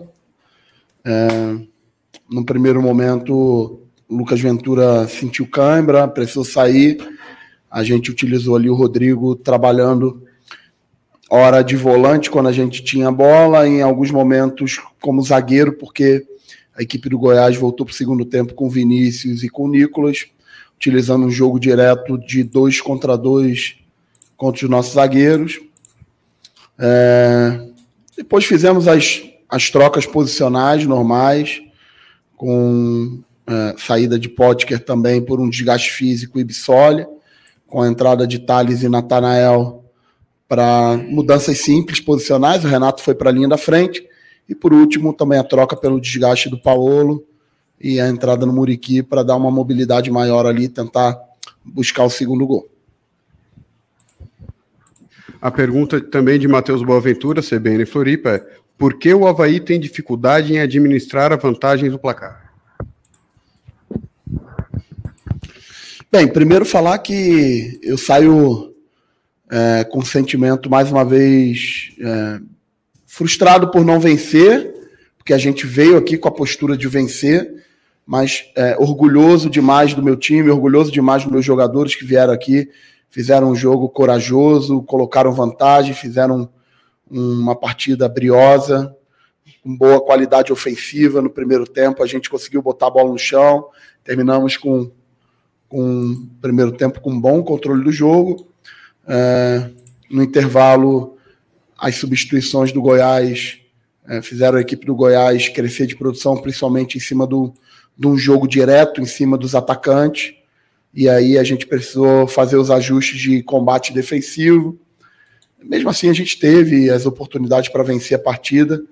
É, mas o Campeonato Brasileiro é assim, é difícil. Do lado de lá tem uma equipe que tem é, também seu valor, tem um treinador bom, tem bons jogadores. E então é, eu ficaria bem frustrado se, eu, se meu time viesse aqui e não lutasse, não fosse comprometido, que não foi o que aconteceu. Pelo contrário, nosso time veio aqui com coragem, com personalidade, botou a bola no chão, tentou jogar para vencer a partida. Então, é, a gente empata fora de casa contra um adversário que a gente já tinha vencido no turno. Conseguimos quatro pontos de seis possíveis.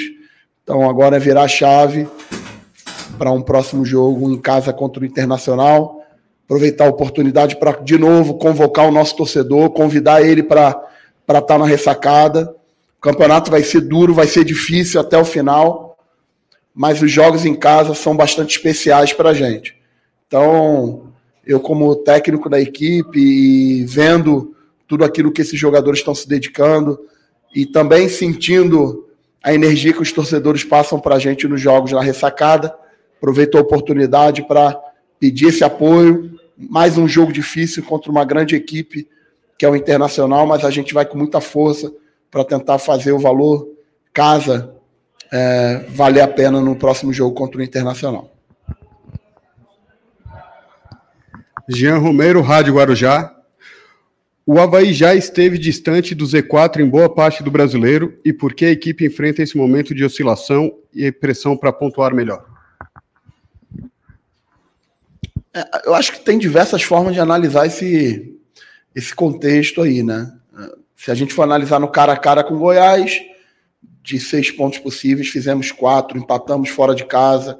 É claro que a gente gostaria de sair daqui com a vitória por ter colocado vantagem, pelo último jogo a gente ter colocado vantagem.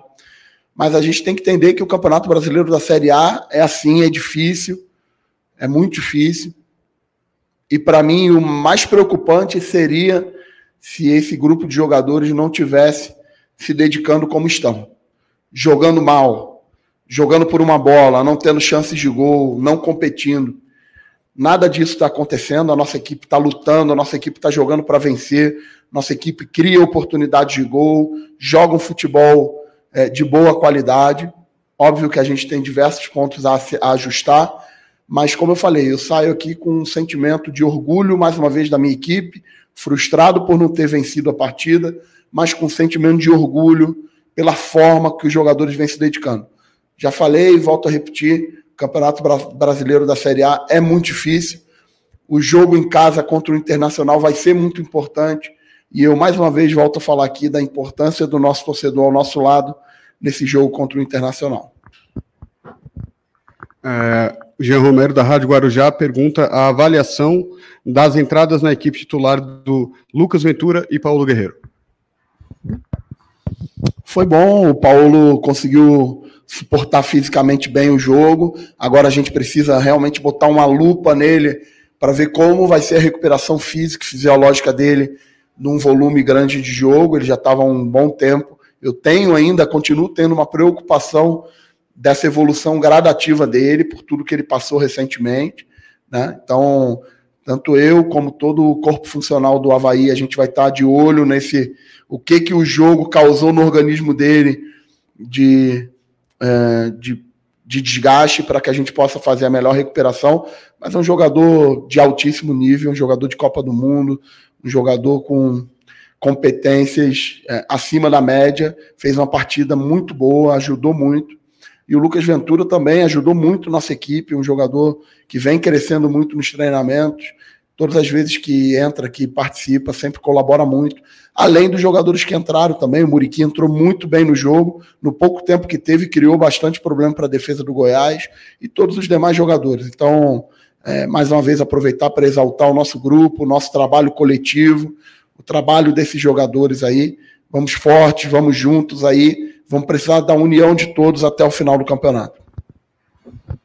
Gustavo Córdova, Jovem Pan News. O atacante Paulo Guerreiro quase não tocou na bola. Por que a demora em tirar ele do jogo? É, eu, eu tenho um, uma opinião diferente da dele.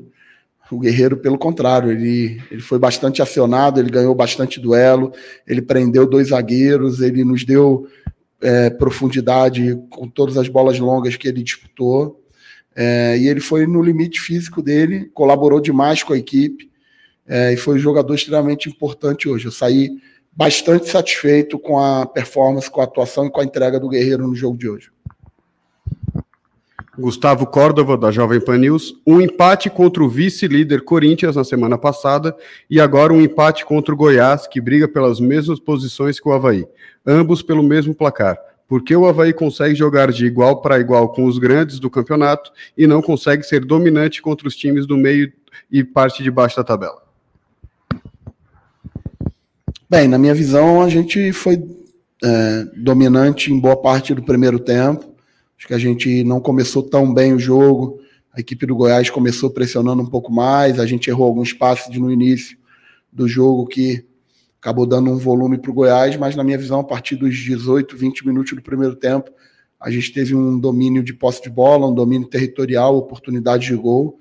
Além do gol do Bissoli, tivemos aí uma chance clara do Potker, tivemos uma chance excelente do Guerreiro numa cabeçada de preparação do Raniel dentro da pequena área. Tivemos bola parada, escanteios, tivemos chute frontal na falta do Rafael Vaz, criamos bastante oportunidade. É, mas Campeonato Brasileiro da Série A assim, você não vai dominar o seu oponente o tempo todo. É, mas saio, como eu falei aqui, saio com um sentimento de orgulho dos jogadores pela forma que estão trabalhando, estão lutando, estão se empenhando. E a gente vai no final juntos, com união, com parceria, atingir o nosso objetivo. Eduardo Fernandes, Veg Sports. Bissoli é o artilheiro do time e hoje foi tirado do posicionamento que costuma jogar. Isso aconteceu porque falta jogadores com essas características ou qual outro motivo? Não, o que aconteceu hoje foi uma escolha minha, como treinador, utilizar o Bissoli mais próximo do Guerreiro. Não tem nada a ver com não ter opção, pelo contrário, tinha diversas opções hoje e, e optei pela, por jogar o Bissoli, que é um jogador que, independente dos gols que está fazendo, é um jogador que trabalha muito para a equipe e conseguiu hoje mais uma vez fazer um gol. E não é só o gol, ajudou demais a equipe, marcou, colaborou na construção, um jogador extremamente importante. E a gente teve hoje a entrada do Guerreiro, também foi bastante importante. Então, é, eu estou aqui para valorizar todo o grupo. Tiveram jogadores que até mereciam entrar no jogo, mas que não tiveram oportunidade. Eu tenho um orgulho muito grande, tenho uma satisfação. Eu não sou o treinador que vou chegar aqui e vou desmerecer o meu grupo, pelo contrário. Eu tenho muita confiança em quem jogou, em quem entrou, inclusive quem não entrou. Estou bastante satisfeito com o grupo que a gente tem, com a forma como esse grupo de jogadores trabalha, com a forma como a gente está trabalhando, como ligado à instituição. Tenho uma confiança muito grande na direção do clube, tenho uma confiança muito grande na forma como tudo está sendo construído, com correção, com lealdade, tentando fazer sempre o melhor para o clube. Então, é, o trabalho no Havaí está sendo feito da forma correta torcedor pode ter convicção disso, que tanto a direção, comissão técnica e os jogadores estão se empenhando o máximo para conseguir entregar o objetivo do ano do clube. Para finalizar, a última pergunta de Eduardo Fernandes Veg Sports. Fora de casa, o Havaí tem oito derrotas em 11 jogos. Por que isso e o que é possível fazer para mudar essa estatística? Patamos um jogo hoje fora de casa contra um adversário que a gente tinha vencido em casa. Fizemos quatro pontos possíveis de seis. É, vamos, já falei outras vezes assim, eu tenho o hábito de viver o Campeonato Brasileiro pensando jogo a jogo. E nesse combate aí com Goiás, é, dos dois jogos que a gente fez, a gente ganhou um, empatou um. Contra o América Mineiro, a gente ganhou em casa, perdeu fora. E contra o Internacional agora, a gente vai ter a possibilidade de lutar para tentar vencer dentro de casa contra um adversário que a gente empatou fora de casa.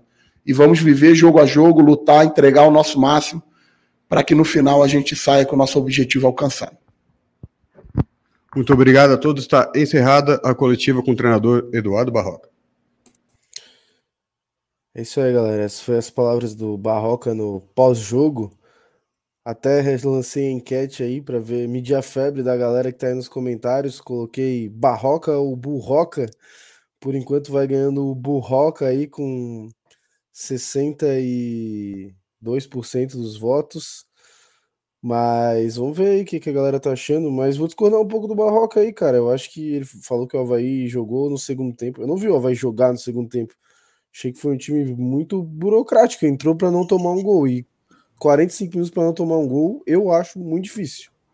Ainda mais sendo a defesa mais vazada, né? Oi? O Havaí apresentou algum. Né? Desculpa, Fidelis, pode falar. Não, você tava fazendo uma piadinha só que jogar o Havaí jogou, né? É, Se ele quis dizer isso, ele tá certo. O, o Havaí apresentou algum futebol. O Havaí apresentou algum futebol nos cinco minutos finais ali e começou a querer dar uma leve pressionada, trabalhar um pouco a bola de forma mais inteligente, coisa que não sabe fazer, né? O Havaí com o Barroca não sabe sofrer.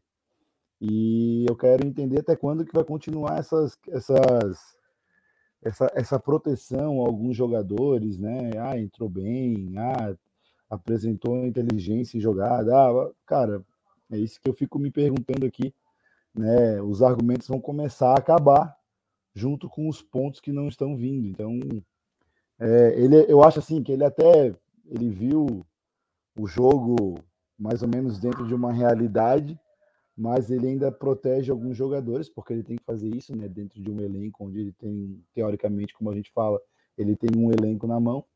Porém, é, a minha dúvida é, o Barroca ele vai continuar com essa com essa com esse discurso até quando, né? Perdemos hoje, jogamos bem, empatamos hoje, jogamos bem, fizemos o que pudemos, e aí? Será que a gente vai chegar no, lá no final do campeonato e pá, fizemos o que pudemos, mas caímos? De novo? Então, essa é a minha pergunta. É, ele já vem com esse papo, acho que desde o começo do campeonato, né? Que a gente sempre está jogando bem, mas às vezes não consegue resultado. É, isso aí é muito preocupante para mim. Esse negócio de ver jogo a jogo, até que ele falou na última entrevista coletiva dele que é, não interessa se o Havaí entrar na zona, interessa só no fim, que ele não, não estar né, na zona, 16 para cima. É, vai matar alguns torcedores aí do coração, né? Mas eu espero que ele seja, que ele tenha uma evolução gradativa e uma evolução de verdade do, do time.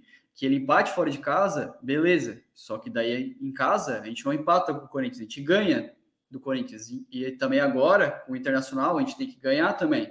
E continuar ganhando em casa, como a gente fez no primeiro turno. Pelo menos para garantir ali os 45 pontos. Então, é, me preocupa, é, tá na hora já dessa evolução dar frutos, tá? É, eu acho que o Havaí não está acostumado é, na Série A ainda. É, a gente está. O Goiás subiu com a gente também, não está tão acostumado, mas ali o Cuiabá, apesar de ser um time, na minha opinião, ser pior que a gente, Juventude ali, o Juventude está muito mal, né? Mas o Cuiabá é pior que a gente, mas eles estão mais acostumados ali com a Série A, eles sabem sofrer como a gente não sabe ainda. A gente sempre quer jogar muito para cima, ser, é, ser grandão, ou quando começa a sofrer, bota mais volante, bota mais zagueiro, a gente sempre sofre. A gente não, não sei se é, a gente está faltando morder a bola para não ter gol como, como, a gente levou agora do Dada Monte.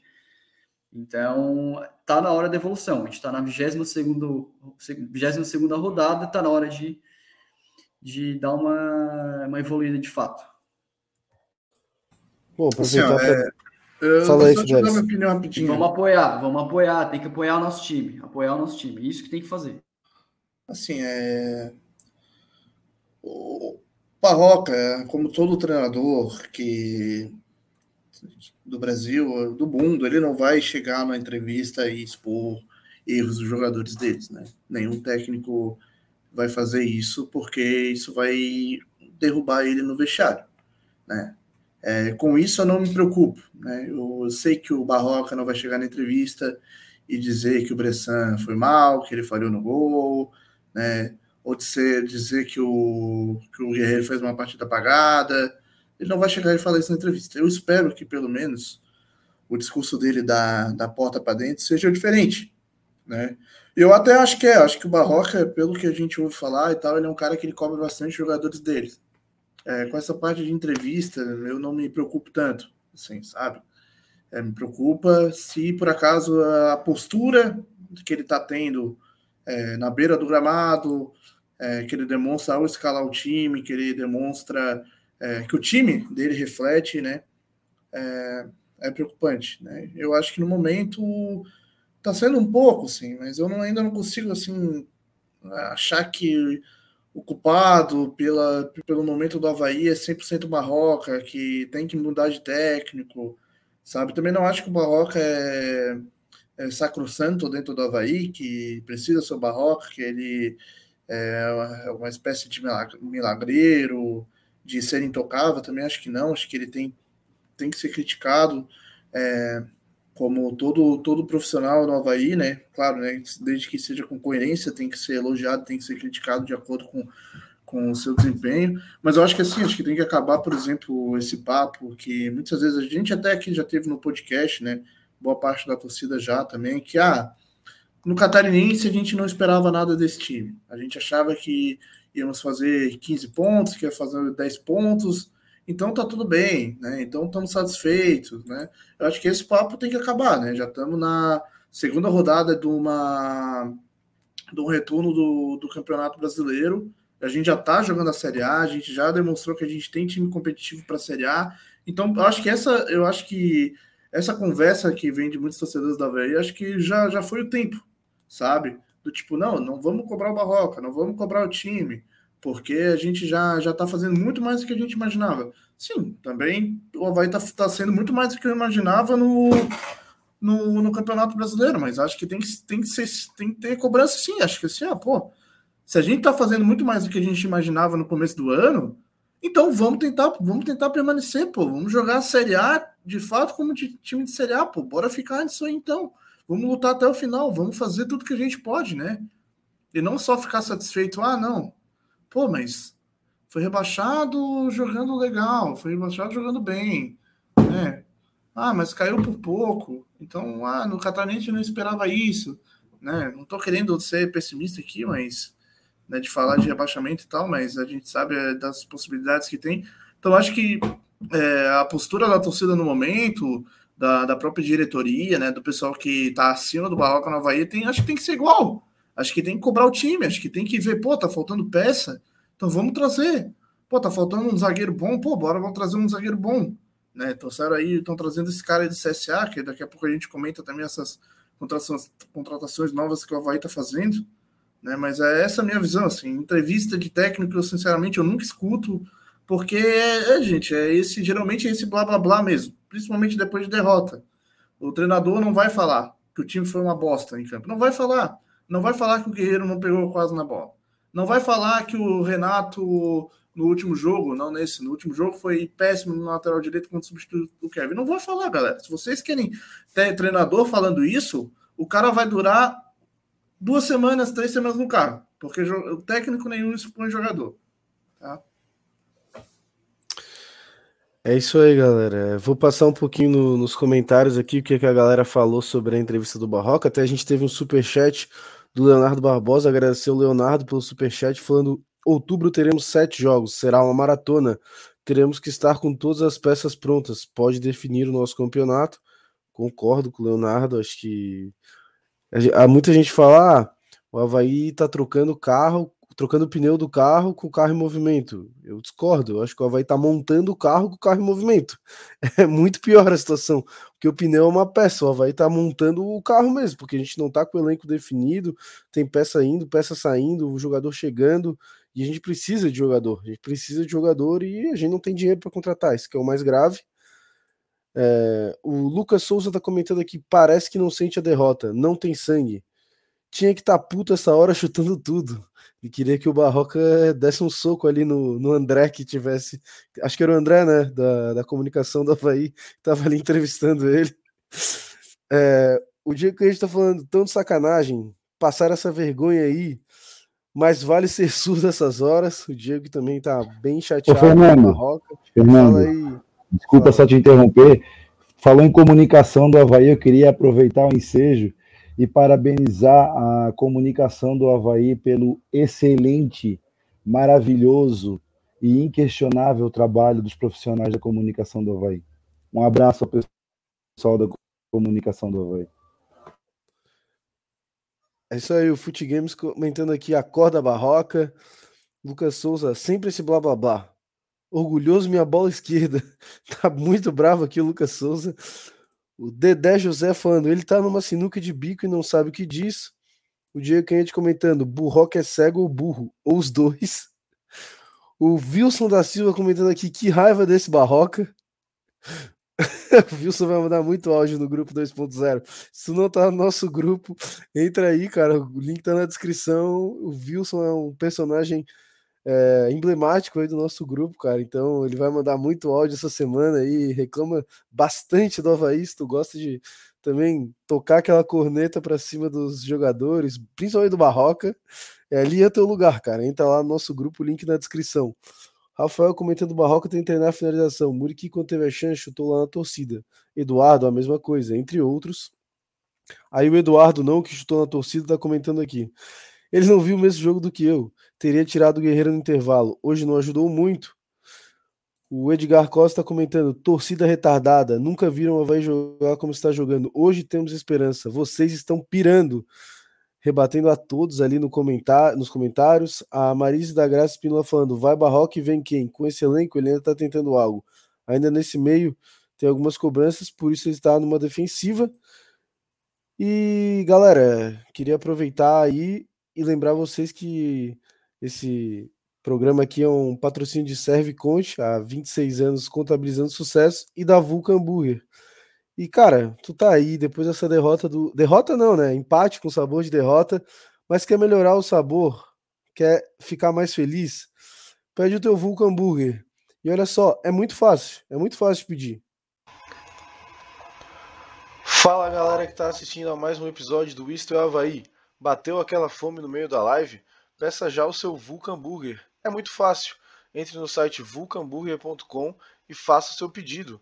Aqui a gente tem o cardápio, temos combos para dois, combos, hambúrgueres, porções e bebidas. É, eu vou escolher um hambúrguer para mim, eu vou escolher o brasileiro, então eu vou escolher um adicional de bacon e um molho de barbecue. Eu vou incluir no pedido. Então eu venho aqui, finalizo o meu pedido. Eu posso escolher para retirar na loja ou receber no meu endereço. Então, você escolhe aí se você prefere retirar na loja ou receber no seu endereço. Também a forma de pagamento você escolhe, pode ser dinheiro, cartão de crédito ou cartão de débito. Depois disso, é só clicar aqui nessa barra vermelha e fazer o seu pedido. É isso aí, galera. Então, peça aí o teu Vulcan e lembrando que a gente vai sortear mais dois combos, mas aí para tu retirar na loja. O primeiro já foi, o ganhador foi o André.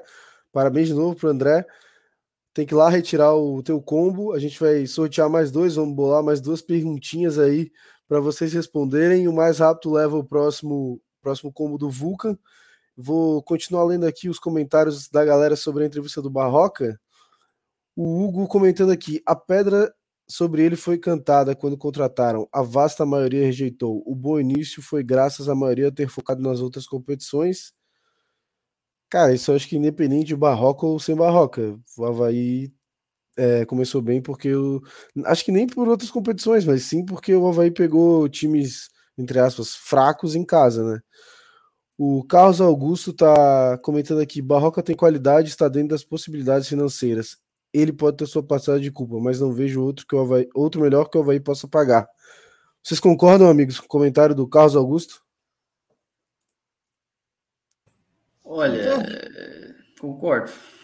Concordo, concordo. O nosso campeonato é arriscado. Série A, o Havaí não tá tão. Pode falar, tá Gustavo. acostumado, é arriscado mesmo. É, Gente, é isso que a gente tem. É isso que a gente tem que lutar, o que a gente tem que é incentivar e ficar em cima. Eu concordo assim, com é... ele porque assim. Fala aí, manda daí, manda daí, depois eu completo. Não, só queria assim. É, é muito fácil, né? O, o, jogar a culpa toda em cima do elenco, ou tudo isso. O Barroca, quando assumiu o Havaí, ele foi muito corajoso a fazer isso no começo do ano. Ele tinha noção da bomba relógio financeira e dos problemas que o Havaí teria durante o ano. Então ele, né, não que ele esteja, não que ele tenha colocado a culpa, mas as limitações estão aí e cabe a ele extrair o máximo que puder desse time para poder encontrar uma solução para esse elenco na primeira divisão do Campeonato Brasileiro. Basicamente isso. Se ele é, se ele tem parcela de culpa, eu, do meu ponto de vista, tem sim. A realidade financeira do Havaí é difícil, mas ele também é um cara que tem que encontrar é, possibilidades dentro do leque de opções que ele tem na mão. É assim, é... eu acho que o Brasil já não tem muitas opções boas de treinador. Né? São poucos os treinadores realmente bons no Brasil que tu consegue listar, né? Que tu acha que são confiáveis para, por exemplo, fazer um trabalho de longo prazo. Né? Eu acho que o Barroca, para a realidade do Havaí, acho que pode ser um desses caras. Né? Do Havaí dar realmente tempo para o Barroca. Quando eu digo tempo, é, pô, fica aqui um ano, dois anos, três anos, né? independente do resultado do primeiro ano. É... E assim, galera, vocês acham que o seu Havaí demite o Barroca, quem que vai vir para o Havaí? Vocês acham que vai vir um técnico de que escalão? Entendeu? Pepe Guardiola, amigo. É, vocês acham que é o que é? Cara, já, esse já está empregado, né? Mas, por exemplo, você tá um. No, todo mundo. Muita gente pediu Lisca no começo do ano. E o próprio Lisca, por exemplo, era um cara totalmente fora da realidade salarial do Havaí. Muita gente pediu o Jorginho, também era outro cara totalmente fora da realidade do Havaí. Muita gente pediu o Anderson Moreira, também muito fora da realidade financeira do Havaí. O Barroca é um dos caras que se encaixa dentro da, da realidade financeira do Havaí. Aí vocês pegam outro jogador, outros, outros treinadores que estão nesse leque.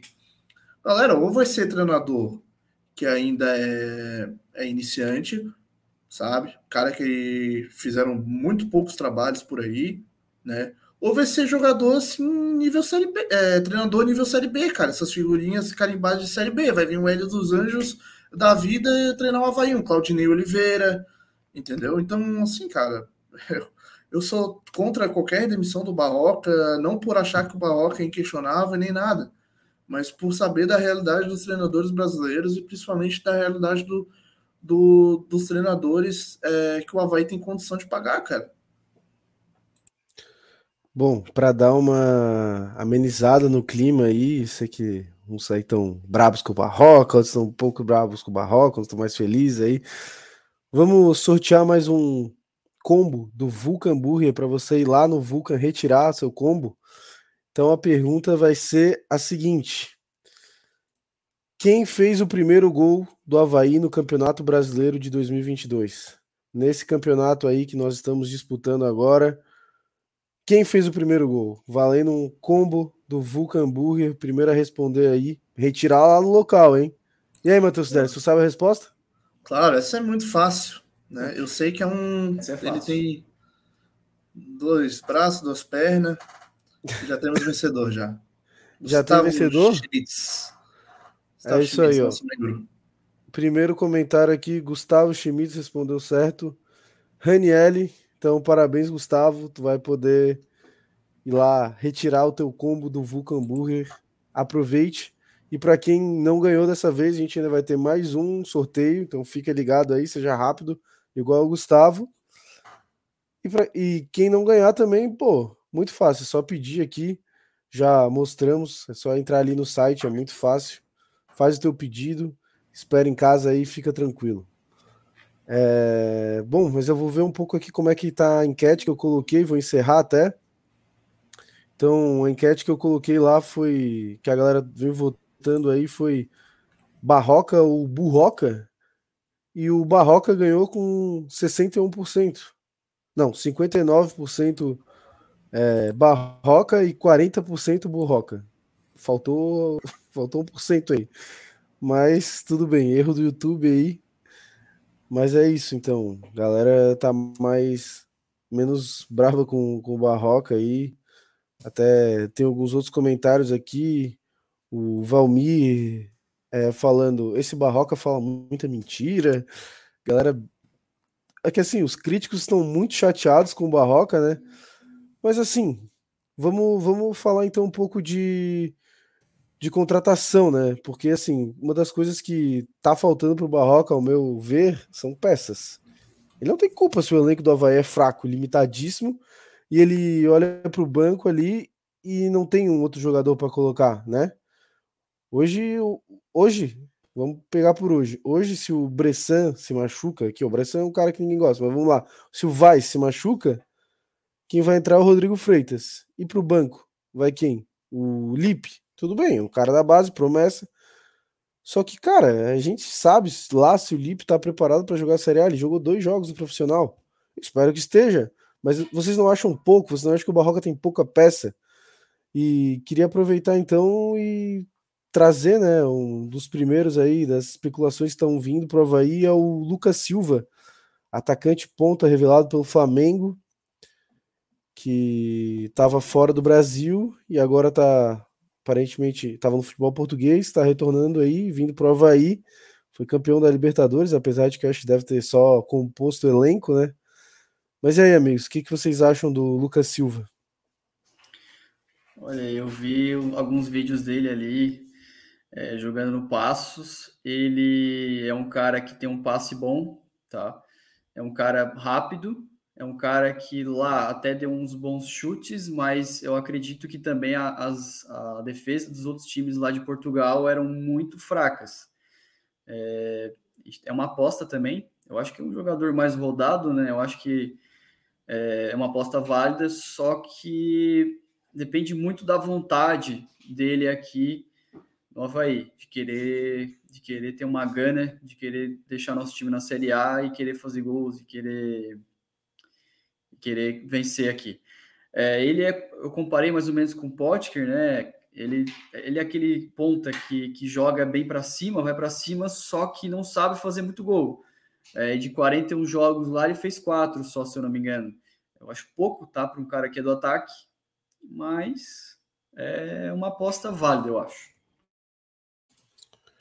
Felipe da Costeira, tens algum parecer sobre Lucas Silva, possível novo contratado do Havaí Futebol Clube? É, o Havaí ele não tem muita opção no mercado e não tem poderio financeiro dos grandes clubes para trazer grandes jogadores.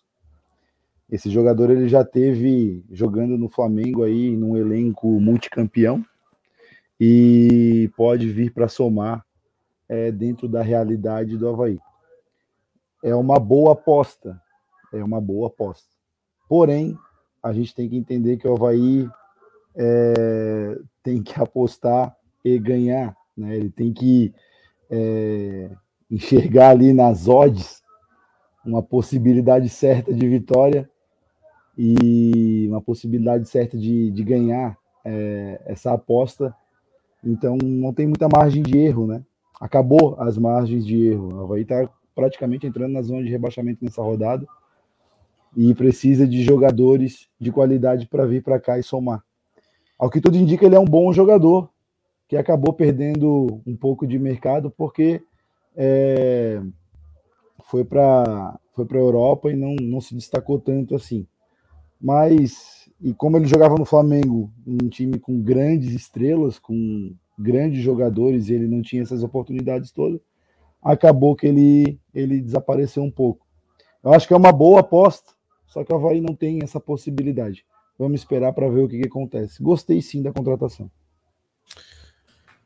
Olha, o... tu, tu ia falar, Fernando, do, do Lucas Silva ou tu ia passar? Não, eu vou só te agregar aqui uma, uma informação, né? Que o Lucas Silva ele tá chegando, mas o Morato tá saindo, então talvez ele venha mais para repor essa saída, né? É.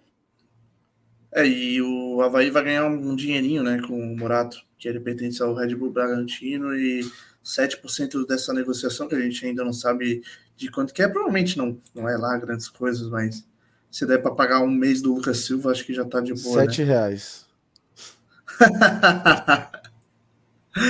é, deve ser 7 reais, dá para pagar uma, uma, uma Coca 600 ali na, nos arredores da ressacada.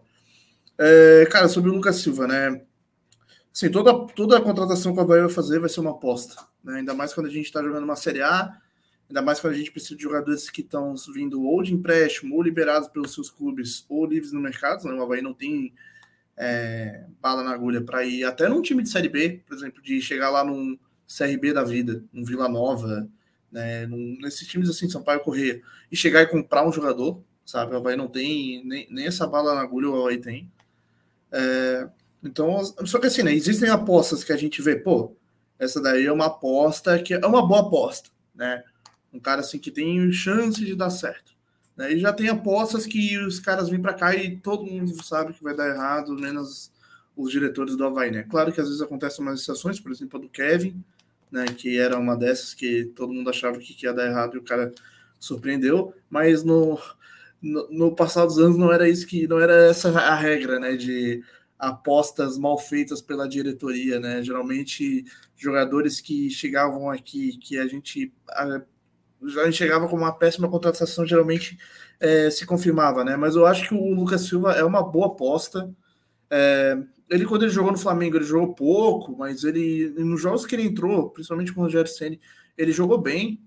É, eu perguntei para um amigo meu flamenguista assim, como que era o futebol do Lucas Silva. Ele falou para mim que ele é um cara assim que ele que ele sabe jogar, assim, que tu vê que não é aquele jogador assim perebão, que ele sabe jogar, que ele tem técnica, assim, que ele é rápido, né? E parece ser um estilo de jogador que o Havaí precisa, assim. Ele não é de fazer muito gol.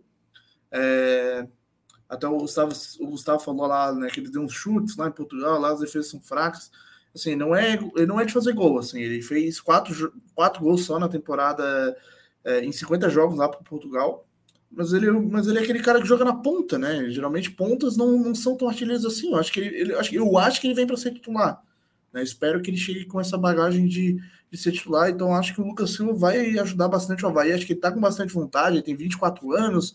É um cara que ainda precisa mostrar serviço na, na carreira, né? Eu só queria confirmar uma coisa. Vocês sabem se ele vem definitivo ou se ele vem para empréstimo?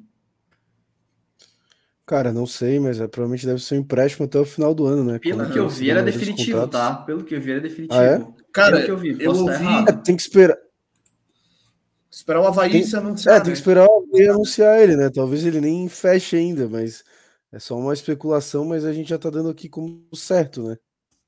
É, porque eu, eu na, numa rádio que eu tava escutando com meu pai também, o cara falou em definitivo. Eu até fiquei... eu, eu acho que é definitivo, sim. Eu até fiquei surpreso. Se for definitivo, ah. que bom, porque é um cara novo ainda, né? Mas. Sim. É, além de dar, além de ter isso uma coisa bem menos importante, que é um retorno midiático. Ele tem bastante gente ali no Instagram, nas, nas páginas dele ali. É mais ou menos o que fizeram com o Guerreiro ali, para chamar o pessoal para conhecer o Havaí melhor. Isso é até legal. Bom, mas falar então de um que já foi anunciado, né? Que foi o Matheus Sarará é, tu que falou bastante sobre ele aí, ô Fidelis, nos grupos.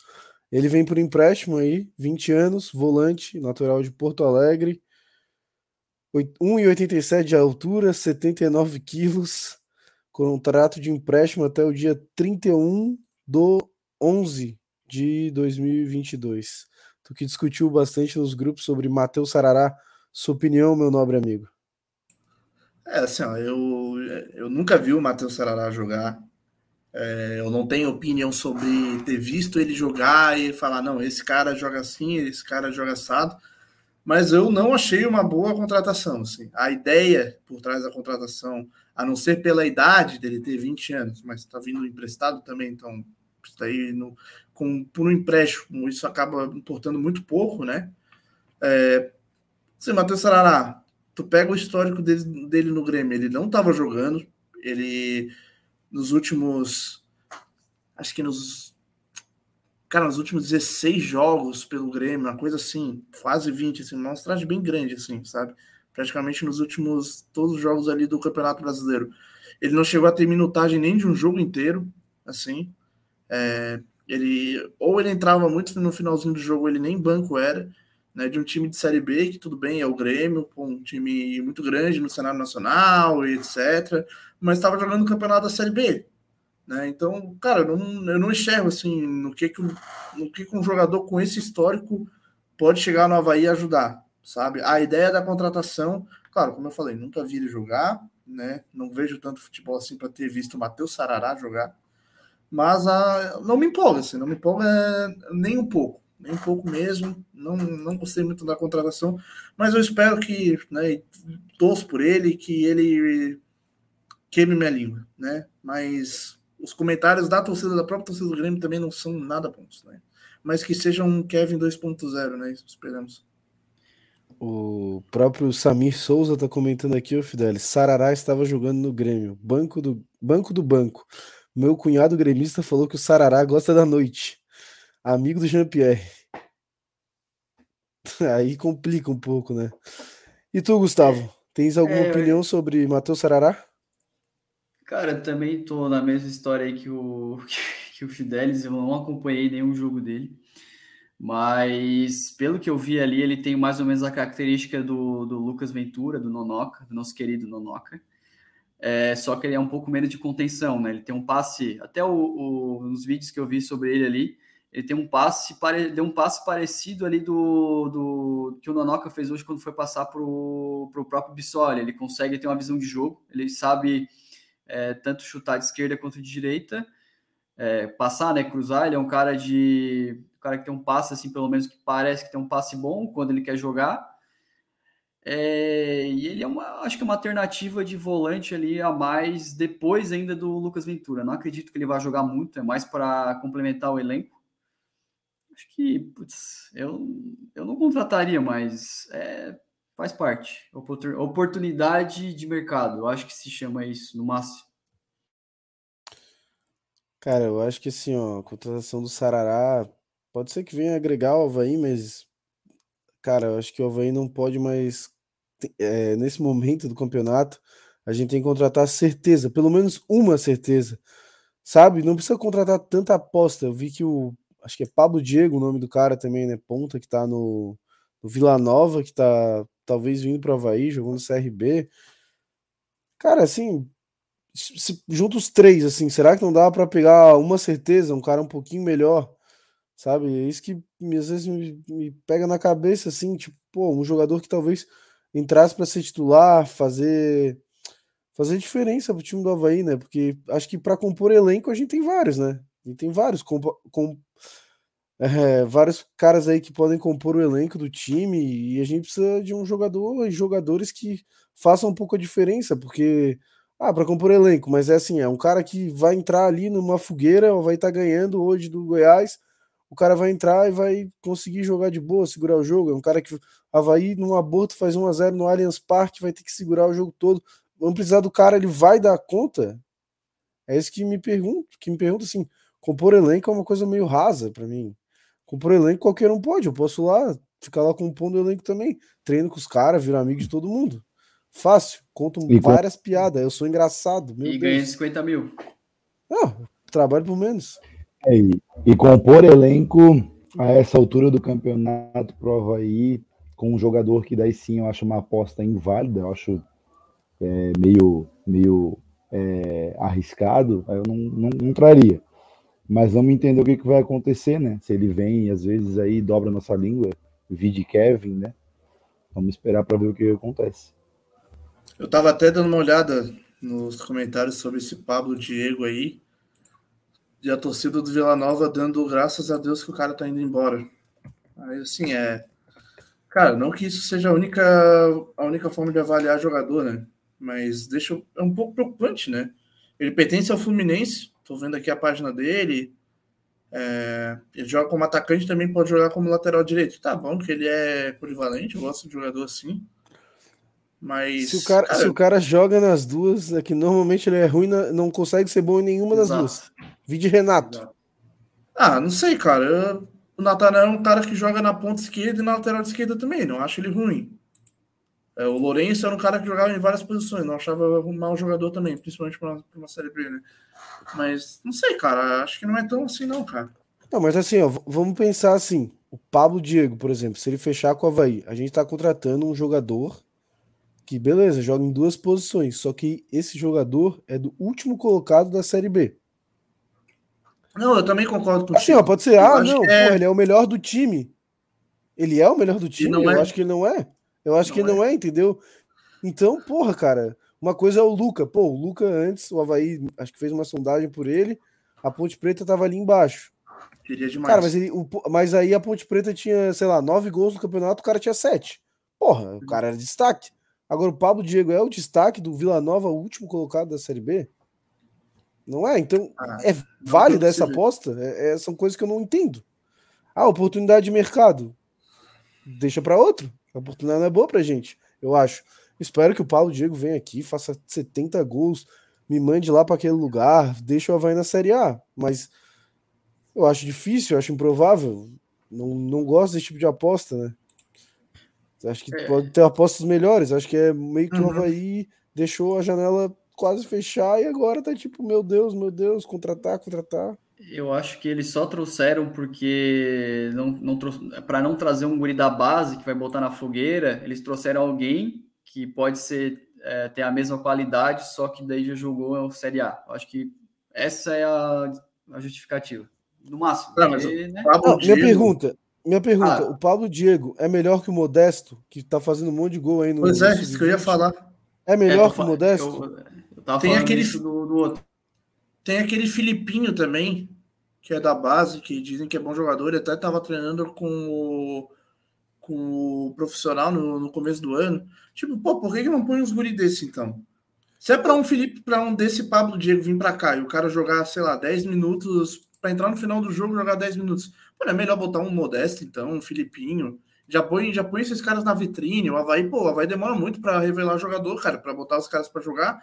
Tipo, o Arthur Chaves foi fazer estreia no profissional dele com 21 anos, cara. Pô, tem que estar assim, ó, 18, 19 anos, já tem que estar jogando. Essa é a idade boa para fazer grana, inclusive, pô. Se o Arthur Chaves tivesse 19 anos, tá, tudo bem, podia até não estar não tá pronto para jogar uma série, uma série A com seus 19 anos. Mas e uma série B, por exemplo, quando o Havaí estava na série A, na série B. Pô, será que se o Havaí não tivesse colocado o Arthur Chaves para jogar mais, será que não teria sido vendido antes por um valor melhor? Pô, o Havaí demora muito para colocar os caras para colocar os caras da base para jogar, pô. Aí eu não sei, cara. É, é, é, assim, ele se preocupar, né? Porque é, o Pablo Diego aqui, eu tô vendo a carreira dele, tipo, ele pertence ao Fluminense, mas ele foi emprestado para uma porrada de times. Ele jogou, ele jogou no Fluminense em 2013. Aí ele chegou a jogar em 2020, 21 no CRB, depois no Atlético Goianiense ano passado, e no CRB, no CRB ano passado também. Ah, ele jogou. Ano passado ele jogou no CRB e jogou no Atlético Goianiense. Nos últimos dois anos. Aí esse ano ele tá no Vila Nova. E é o que tu falou, assim, pô, um cara que tá vindo de um time que já tá praticamente rebaixado, né, da, pra Série C. E não é nem destaque, não é tipo assim um cara que carrega o piano lá. É, por exemplo, o, o, o Ranielli, quando ele veio pro Havaí, ele também demorou para ele demorou para engrenar, demorou para mostrar a qualidade dele. Mas eu lembro que assim, pô, foi um cara que veio pro, veio pro Havaí, a torcida do, do Bahia falou bem dele falou que ele tinha potencial e tal. Mesma coisa o Nonoca com a torcida do Cruzeiro, né? Claro, não, como eu falei, né? Essa não é o modo mais inteligente de se avaliar jogador, né? O, o Havaí lá tem o NIF e tal, que não é mais NIF, né? Porque eles acabaram com a, com a nomenclatura. Eu acho que a gente tem um pouquinho a ver a com isso. Porra do NIF. A porra do NIF. Eu acho que a gente tem um pouquinho a ver com isso, né? Do, do NIF ter, não, não se chamar mais NIF que o presidente falou que estava fazendo muita piada com isso. eu acho que deve ter tipo, critérios muito mais técnicos, né, para avaliar. Espero que esteja certo. E é gol do Cuiabá, estão falando aqui. Então a gente tem tá indo para a zona? É, e olhar isso agora, mas acho que não. Ah, não mas sei assim, como é que eu assim, ainda não fui para a zona, cara. Meu Deus. Cara, ir, ir para a zona acho que não é o pior problema. O problema é não estar na zona na última rodada. É o que importa. Só vai ficar na lanterna todos os jogos e na última não ficar, ficar em 16, para mim tá ótimo. Sabe? O Mas Gustavo eu tá acho que... que... que o Coxa tá na zona aqui. Fala aí, Gustavo. É, o Coxa, o Coxa tá na zona. É, mas o problema é que quando tu, tu, tu desce para a zona, ainda mais a gente que não está tão acostumado a jogar Série A, a pressão começa a subir muito, né? É aquela coisa, o empate não faz mais a gente subir, a gente tem que começar a ganhar todos os jogos aí. Putz, a gente não está conseguindo ganhar faz várias rodadas, imagina ter que ganhar para sair da zona. Aí começa a ficar bem mais difícil, por isso que não é bom, né? não é bom entrar na zona. Bom, também temos mais duas, é, duas especulações aí para comentar. A primeira é o Alan Costa, que pode estar retornando à ressacada. Já vou deixar minha opinião aí, cara. Espero que nada contra o Alan, mas pô, não quero que ele retorne para a ressacada, que ele fique lá jogando no futebol indiano, desfilando o seu bom futebol, porque eu acredito que aqui no Havaí ele não tem muito a agregar, assim. É um cara lento. Na Série B a gente já via ele lento. Eu não gosto muito do futebol dele. E acho que, assim, por mais que a gente precise muito de um zagueiro, cara, ele não é esse cara. Eu acho que ele pode ir atrás de alguém melhor, sabe? A gente precisa de alguém melhor. Não é que a gente pode, a gente precisa ir atrás de um zagueiro melhor, porque a gente é a defesa mais vazada do campeonato. Acho que agora estamos empatados com, com Juventude, que tomou esse gol aí do Cuiabá, mas o Havaí tomou 35 gols em 22 jogos. É muito gol tomado, pô, com a defesa assim, só com ataque com CR7 para não ser rebaixado. Não sei o que, que os amigos acham do Alan Costa. Bom, eu sou. Eu só queria falar que eu sou contra também. Não acho ele um exímio é, zagueiro, não acho ele um, um cara que venha servir e acrescentar no Havaí agora. Claro, se eu olhar botar numa balança aí Alan Costa e Rodrigo Freitas, Alan Costa. Mas é só para demonstrar que eu não achando o Alan Costa um bom zagueiro prova aí no momento, isso significa que o Rodrigo Freitas ele está muito abaixo de uma linha do que eu considero um jogador para jogar a primeira divisão.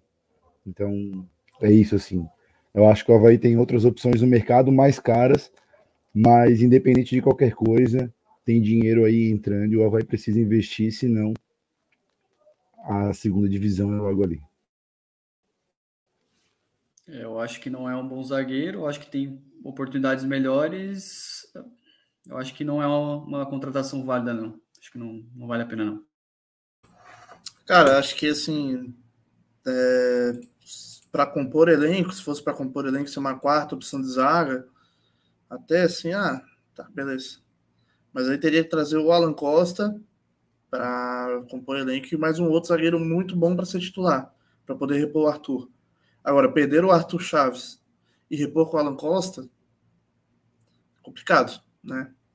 É como tu namorar a Ana Hickman e repor ela com a Regina Calcé. Caralho. Meu Deus. Isso, isso é Matheus Fidelis. Isso é Bom, Matheus Fidelis. Vamos fazer o último sorteio aí. Uma analogia dessa. O último combo de Vulcan Burger para você ir lá retirar no Vulcan, hein? Olha, quem é o mais rápido aí no, na digitação vai levar então o próximo combo do Vulcan Burger. Tem que ir lá retirar, lembrando. Então vou, vou lançar aqui a braba, vou lançar então. A pergunta é a seguinte: qual o próximo adversário do Havaí no Campeonato Brasileiro? Valendo um Vulcan Burger, tendo que ai, retirar ai, ai. lá. Pô, Essa tá é muito fácil. Não pode. Porra. Quem, não pode. Quem já ganhou não vai ganhar mais. Também o Vulcan Burger não é Papai Noel. É. Né? E temos vencedor. Já, já veio uma chuva de comentários aí. O primeiro foi então o Richard Soledade. Parabéns então, Richard. Caramba, tem um comentário aqui: Atlético de Birama do Canhete. muito bom, Canhete, muito bom. O, então o Richard Soledade ganhou aí o, o Vulcan Burger. Parabéns, Richard. Parabéns, André e parabéns, Gustavo, que foram os ganhadores. Então, só irem lá retirar o Vulcan Burger, uma explosão de sabor. É muito bom. Se puderem, quando estiverem lá comendo, o dia que vocês forem, marca o Estel lá, pô. Dá essa moral pra gente, pra essa parceria continuar, pra, mostrar aí para todo mundo como é bom o Vulcan Burger. Valeu então, galera. Muito obrigado, Vulcan. E parabéns aos ganhadores. E vamos falar então dessa da outra especulação que tem, que é do zagueiro Wellington, que no Brasil jogava no CSA. Cara, vou começar por mim aqui falando que eu não conheço muito bem assim do futebol dele, mas é, sei lá, cara. Espero que se vier venha para somar, mas entre ele e o Alan Costa, assim, não tem nem como eu ter uma opinião. Não sei se os amigos sabem mais do futebol do Wellington. Eu, eu me baseei só na, na, um vídeo de YouTube, que não é uma coisa muito boa, mas também parece ser um cara ágil. É um cara que chuta bem com a direita, como eu falei anteriormente, ele parece o Vasco com a perna direita, pelo menos por vídeo, né? Só que ele precisa estar tá com a parte física bem boa para conseguir jogar bem, porque ele é para ser rápido. Então, não dá para tirar muita conclusão também, porque ele jogou quatro anos na Turquia, a maioria dos vídeos dele são todos de lá. E aqui no Brasil, não sei se ele jogou muito tempo, porque eu vi aqui não jogou muito. Então, eu acredito ser uma aposta também. Mas é um cara que tem mais, já tá, já tem mais idade, né? Então não é tão novo, ele tem já ele aguenta uma pressão maior de Série A, pelo menos. Então acho que é uma, uma aposta, uma aposta um pouco mais válida que o Sarará, na minha opinião. Esse, esse é aquele zagueiro, me corrijam se eu estiver errado, que estava no voo decidindo para qual time ir, eu estava vindo para o Havaí e mudou de ideia e foi para o CSA. E agora ele está vindo. E eu fico com a grande interrogação na cabeça é, o que fez ele vir para cá agora? Falta de oportunidade, maior oferta de dinheiro, é, enfim, essa é uma pergunta que ele vai ter que responder aí numa coletiva para a gente entender por que, que ele optou em vir para o Havaí agora, né? É, uma vitrine é uma boa opção, mas mesmo assim, no começo ele optou em ir para o CSA e não vir para cá.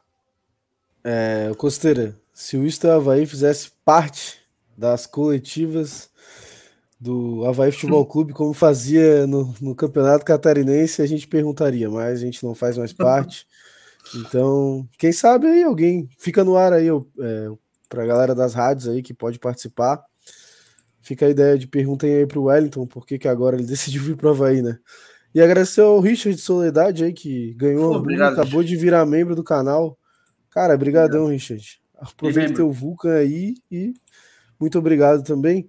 E o Lucas Geracino Barbosa está perguntando: queria saber se no Inter não tem algum atleta de melhor nível que os nossos, porque ainda temos jogadores a receber de lá ainda, no caso alemão, ou estou errado? Cara, eu acho que tu tá errado. Eu acho que o Natanael veio nessa, nessa moeda de uhum. troca, né? Se não estou enganado. É. é isso, né, amigos? Acho que foi. Sim. Pode ter sido. Ninguém deixou muito claro, né? Mas pode ter sido. Tem uma boa possibilidade aí. É, então. Então, acho que a gente já não tem mais a receber, mas acho que foi uma boa troca. A gente acabou trocando o alemão, que era uma aposta, o Natanael, que é mais uma certeza, né? Um cara que jogou no Atlético Goianiense aí, já conhece o Barroca aí, vamos ver. O Eduardo tá comentando aqui: o Havaí não pode viver de apostas. O Havaí é beteiro, amigo. Claro que pode. Vive dos sonhos. é, cara, você tem Havaí é bala na Denise, pô. Você tem certeza que é esse zagueiro que tava no. Porque eu lembro que o Marquinhos comentou. Eu não sei se eu tô ficando doido. Que. Eu não, não foi aqui eu, na live que ele comentou? É, é esse aí mesmo, ele comentou aqui na live. Comentou aqui na live. Esse aí mesmo. Mas eu não tinha comentado que era um cara que jogava no Criciúma. Ou eu tô ficando maluco? Não, o cara que escolheu o CSA. Tá maluco. Mas ele não falou assim, ah, um cara que já passou pelo Criciúma. Cara, então tá, pode ser que eu tô viajando, mano. Não sei então de onde é que eu tirei essa, essa informação.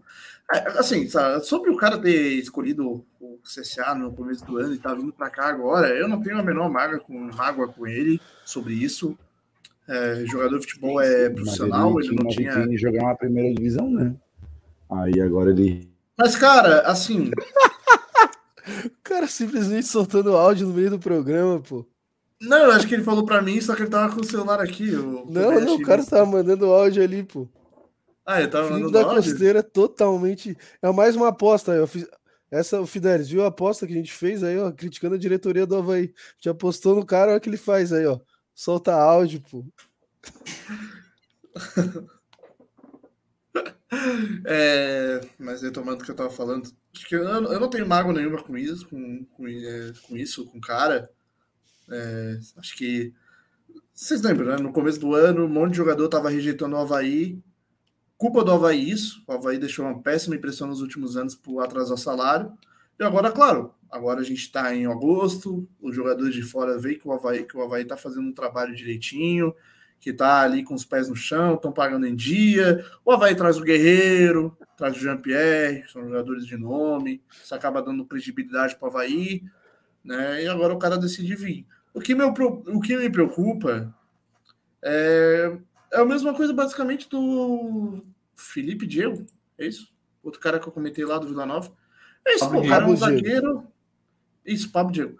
O cara é um zagueiro que tá também num, joga, num time rebaixar, é, que tá sendo é, no momento rebaixar, né? Tá na zona de rebaixamento, pode ser que não seja.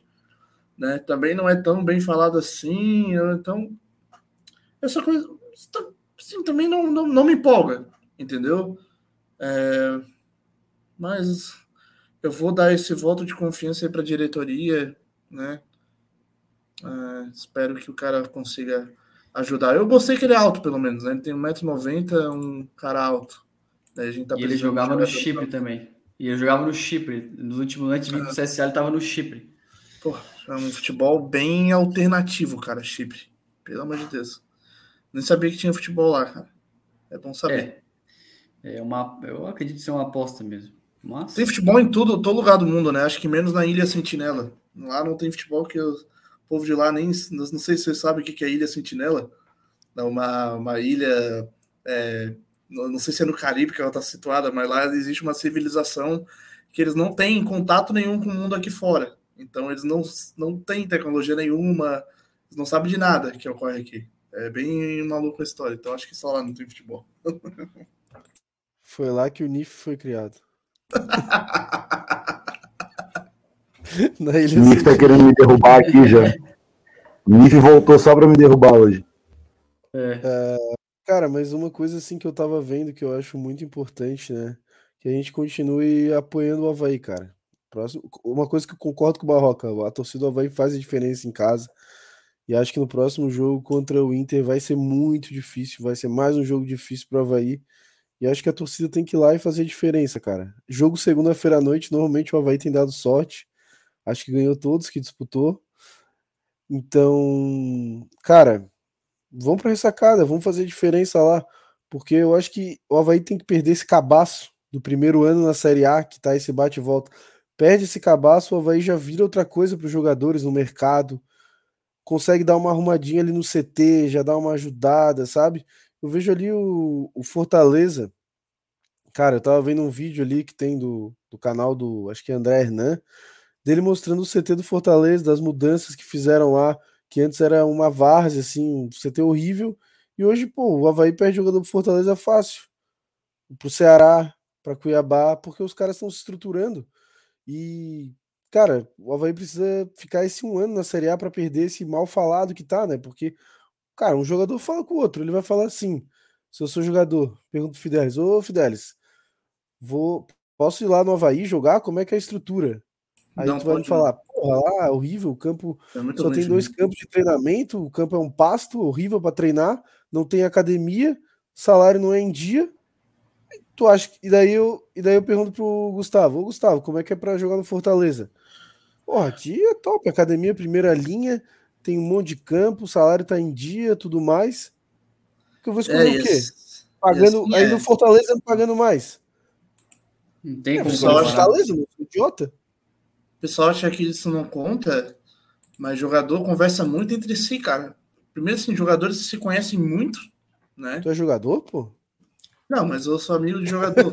Ele tem contato, pô. Cara. Ele tem contato. Olha o porte físico dele, pô. Olha o porte físico dele, olha só. Jogador de rugby. Jogador de rugby. É. Eu sou da. Sou jogador de futebol americano que fica na defesa lá derrubando os caras. mas, mas é... é... só. Não, é que assim, é, teve, eu, eu, soube de um, de um jogador que o Havaí tentou trazer no começo do ano, que ele estava no Japão, e que ele perguntou, assim, para um dos jogadores do Havaí, né? Ah, como é que é o Havaí e tal, não sei o quê. O jogador pergunta, cara, se assim, se o time tem, tem uma fama, cara, os caras não vão vir, não, cara. E assim, na, na real, pro jeito, do jeito que o Havaí tava no começo do ano, de ter feito todo aquele. De, de ter feito todo. De ter tido aquele caso lá do CSA, tá processando o Havaí. Processando o Havaí, não, né? Tá tentando roubar a vaga do Havaí por causa de salário atrasado e tal. Jogadores colocando o Havaí na, na justiça. Tipo, porra, isso aí é, é público e notório, né? Todo mundo sabe, né? Então, é como o Fernando falou, né, cara? A gente precisa de um aninho ali de permanência para dar uma melhorada absurda no Havaí. E parece que a gente sempre bate na trave, sempre bate na trave. E esse é meu medo esse ano de novo. Não é, tô sentindo coisa que... boa, mas. A gente tem que parar de ser, de ser o coitadinho. Todo mundo fala, ah, ele joga bem, ah, o time joga bem, o Barroco tá fazendo um bom trabalho. Mas, cara, a gente tem que ficar. Ele tá fazendo um bom trabalho sim, mas a gente tem que ficar esse final desse ano. É, mais ou menos perto do que o Juventude foi no passado. Foi, eles ficaram que seja na sorte, mas é, a gente tem que ficar na, na Série A para a gente almejar sonhos maiores. A gente não tem, não pode cair de novo. Senão a gente vai ser sempre essa história e nunca vamos crescer, que é o que a gente não quer, né? Então, sempre fica nessa, sempre fica assim. não, não pode, tem que crescer. Outra Passando... coisa só que eu queria, só queria concluir, Fernando. É, a gente fala muito aí, né? Questionou o Barroca, até é Barroca ou Burroca e tudo isso. Mas a gente não pode esquecer que o Barroca recusou uma, uma proposta de um valor de salário bem alto para ir para o Vasco, né, pelo menos três vezes o valor que ele recebe no Havaí hoje, apostando no projeto Havaí. Então, é, não quero aqui ficar fazendo papel de advogado, não recebo honorários para isso, mas, cara, eu acho que é, a gente tem que levar em consideração isso também na hora de também bater. Ele precisa de críticas, ele precisa melhorar em algumas coisas, o Havaí precisa melhorar, ele precisa extrair mais desse time, mas a gente também tem que entender que o cara tá ali apostando num projeto junto com o presidente junto com a diretoria, para tentar manter o Havaí na primeira divisão. É, o Barroca. Que... Fala aí, Fernando. Fala aí. Não, acho que isso mostra aí para quem tá pedindo a saída do Barroca que ele não vai sair, gente. Então é melhor vocês começarem a apoiar o Barroca, porque não adianta ficar chamando ele de burroca, não sei o quê. O Júlio não vai demitir. Se o cara ficou no Havaí, isso é porque ele acredita no projeto. Se ele acredita no projeto, porque ele tem uma contrapartida para ficar aqui, que é você não vai ser demitido, a gente acredita no seu trabalho, para o resto da temporada. Né? Ele não ia falar, não, não, vou ficar aqui no Havaí, posso sair a qualquer momento e vou negar uma proposta de três vezes mais salário. Então, cara, ele não vai sair. Então, é tipo Ratura ou Informa Informações extraoficiais. O Vasco ofereceu 180 e ele recebe 60 no Havaí. Extraoficiais. Cara, acho que ele não recebe 60. Acho muito difícil ele receber só 60. Porque isso Extraoficiais. É, tudo bem. É que eu acho eu difícil duvido, treinador receber 60. Eu não duvido. Eu não duvido. 60, 60, eu acho que pelo menos 100, 150, cara. Mas tá ruim pra ti? É, ele, ele tá passou para a CBF, ele fez bastante, já foi técnico de Série A, time, Série A. Eu acho que 60. é um pouco mais, mas mesmo assim. Ganhar tá baixo para vocês. Vários jogadores. Vocês não gostariam? ah, eu, gosto, eu gostaria, né? Não, mas tudo bem. É, é, não, mas tudo bem. É, eu boto. Na real, eu boto fé sim, considero que deve ser uma, uma discrepância bem alta do, da oferta. Assim, cara, o, o Barroca, questões profissionais, da dedicação que ele tem no clube, do quanto ele estuda, tipo, pô, isso daí não tem como, como falar um pio, sabe? E, pô, cara, eu acho que assim, independente do resultado do Havaí esse ano, claro que sim, né? Se a gente, pô, o Barroca começou a realmente avacalhar, né? Mostrar que ele é um cara totalmente sem condições, é beleza, é uma coisa. Mas assim, mesmo que o Havaí fosse, seja rebaixado, por exemplo, eu manteria ele para o ano que vem. Eu acho que o Barroca é um cara legal o Havaí apostar no projeto a longo prazo. Porque ele é um cara inteligente. É... Ai, muito boa. 80 mil com plano de membros e superchat. Né? Ainda bem que eu tenho a Serve Contabilidade, né? Para cuidar muito bem do meu dinheiro. Né? E eu gasto tudo com Vulcan Burger, que são que é um hambúrguer muito gostoso.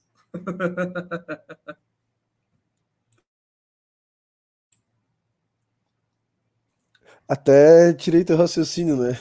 que eu botei aí. Ah, fechou já, fechou. Era isso aí mesmo. Ô, Gustavo, tinha mais alguma coisa para falar desse assunto aí? Não, não, era. Eu acho que a conclusão foi, foi bem boa. Acho que é isso aí mesmo. Barroca, ele vem para acrescentar no nosso time. É, eu acho que ele está evoluindo, só que está na hora de evoluir. Está na hora de a gente ver essa evolução em campo, não parar só de, como ele fala nas entrevistas, de ah, o time está evoluindo e tal. Porque a gente precisa ver essa evolução agora, porque ele não vai sair do time, mas também é, a gente não quer ele, é, ele no time a gente na Série B, né? A gente quer ele no time na Série A do ano que vem. É isso que a gente quer. O Diego Canhete tá pedindo o Carilli. Ô, tu acha que o Carilli ganha quanto, Canhete? Tá maluco? Vai não tem dinheiro para pagar o Carilli, não, cara. Tava dá para pegar o... agora. Dá para pegar o Hélio dos Anjos aí. O Benazzi. Isso daí é os. Dá para pegar. Se tu quer uma mudança de estilo aí. O, o Samir Souza tá falando aqui, ó. Barroca é um baita treinador. Tem que colocar três zagueiros. E daí o Havaí não vai ter nenhum zagueiro no banco? Que é o que a gente tem hoje, exatamente. Três zagueiros. Cara, não sei se colocar três zagueiros seria bom, não. Porque o Havaí ia perder mais na posse de bola e a zaga já é ruim. Eu não sei, cara. O Havaí ia ser mais atacado e já não tem zagueiro bom, não sei, não sei. A bola não ia ser retida no meio, cara. Não adianta. No 4-3-3 que a gente tem, que tem três volantes no meio, que a gente tem uma, uma, uma, falta de criação em algumas horas do jogo ali, a gente tem que. Não pode ser três zagueiros, eu acho, cara. Não pode ser. Cara, se fosse para jogar com três zagueiros, eu faria assim: eu tiraria o Cortez para colocar um zagueiro, daí botaria o Natanael de ala esquerda. Aí não perde os caras do meio campo não perde os atacantes, entendeu? Aí eu acho que teria uma maneira interessante até. Mas nem adianta a gente ficar discutindo muito isso agora. Bom, galera, acho que era isso então, né, por hoje. Passar a régua aí no programa de hoje. Alguém quer mais acrescentar alguma coisa, fazer algum adendo do que ainda não foi falado no programa de hoje? Ah, eu só queria aí concluir, Fernando. É, agradecer aí ao pessoal pela audiência, mais duas horas e meia de programa, num pós-jogo aí, mais um empate do Havaí. Pedir desculpas aí pelas minhas gafes, eu estou jogando literalmente fora de casa, sem o recurso que eu preciso para estar tá trabalhando tranquilamente.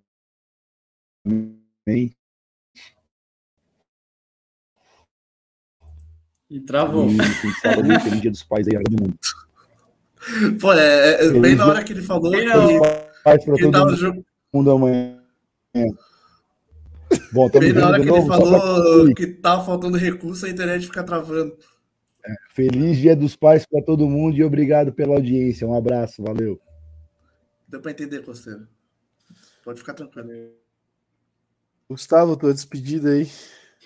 Pessoal, é, eu agradeço muito a oportunidade de ter participado hoje aí.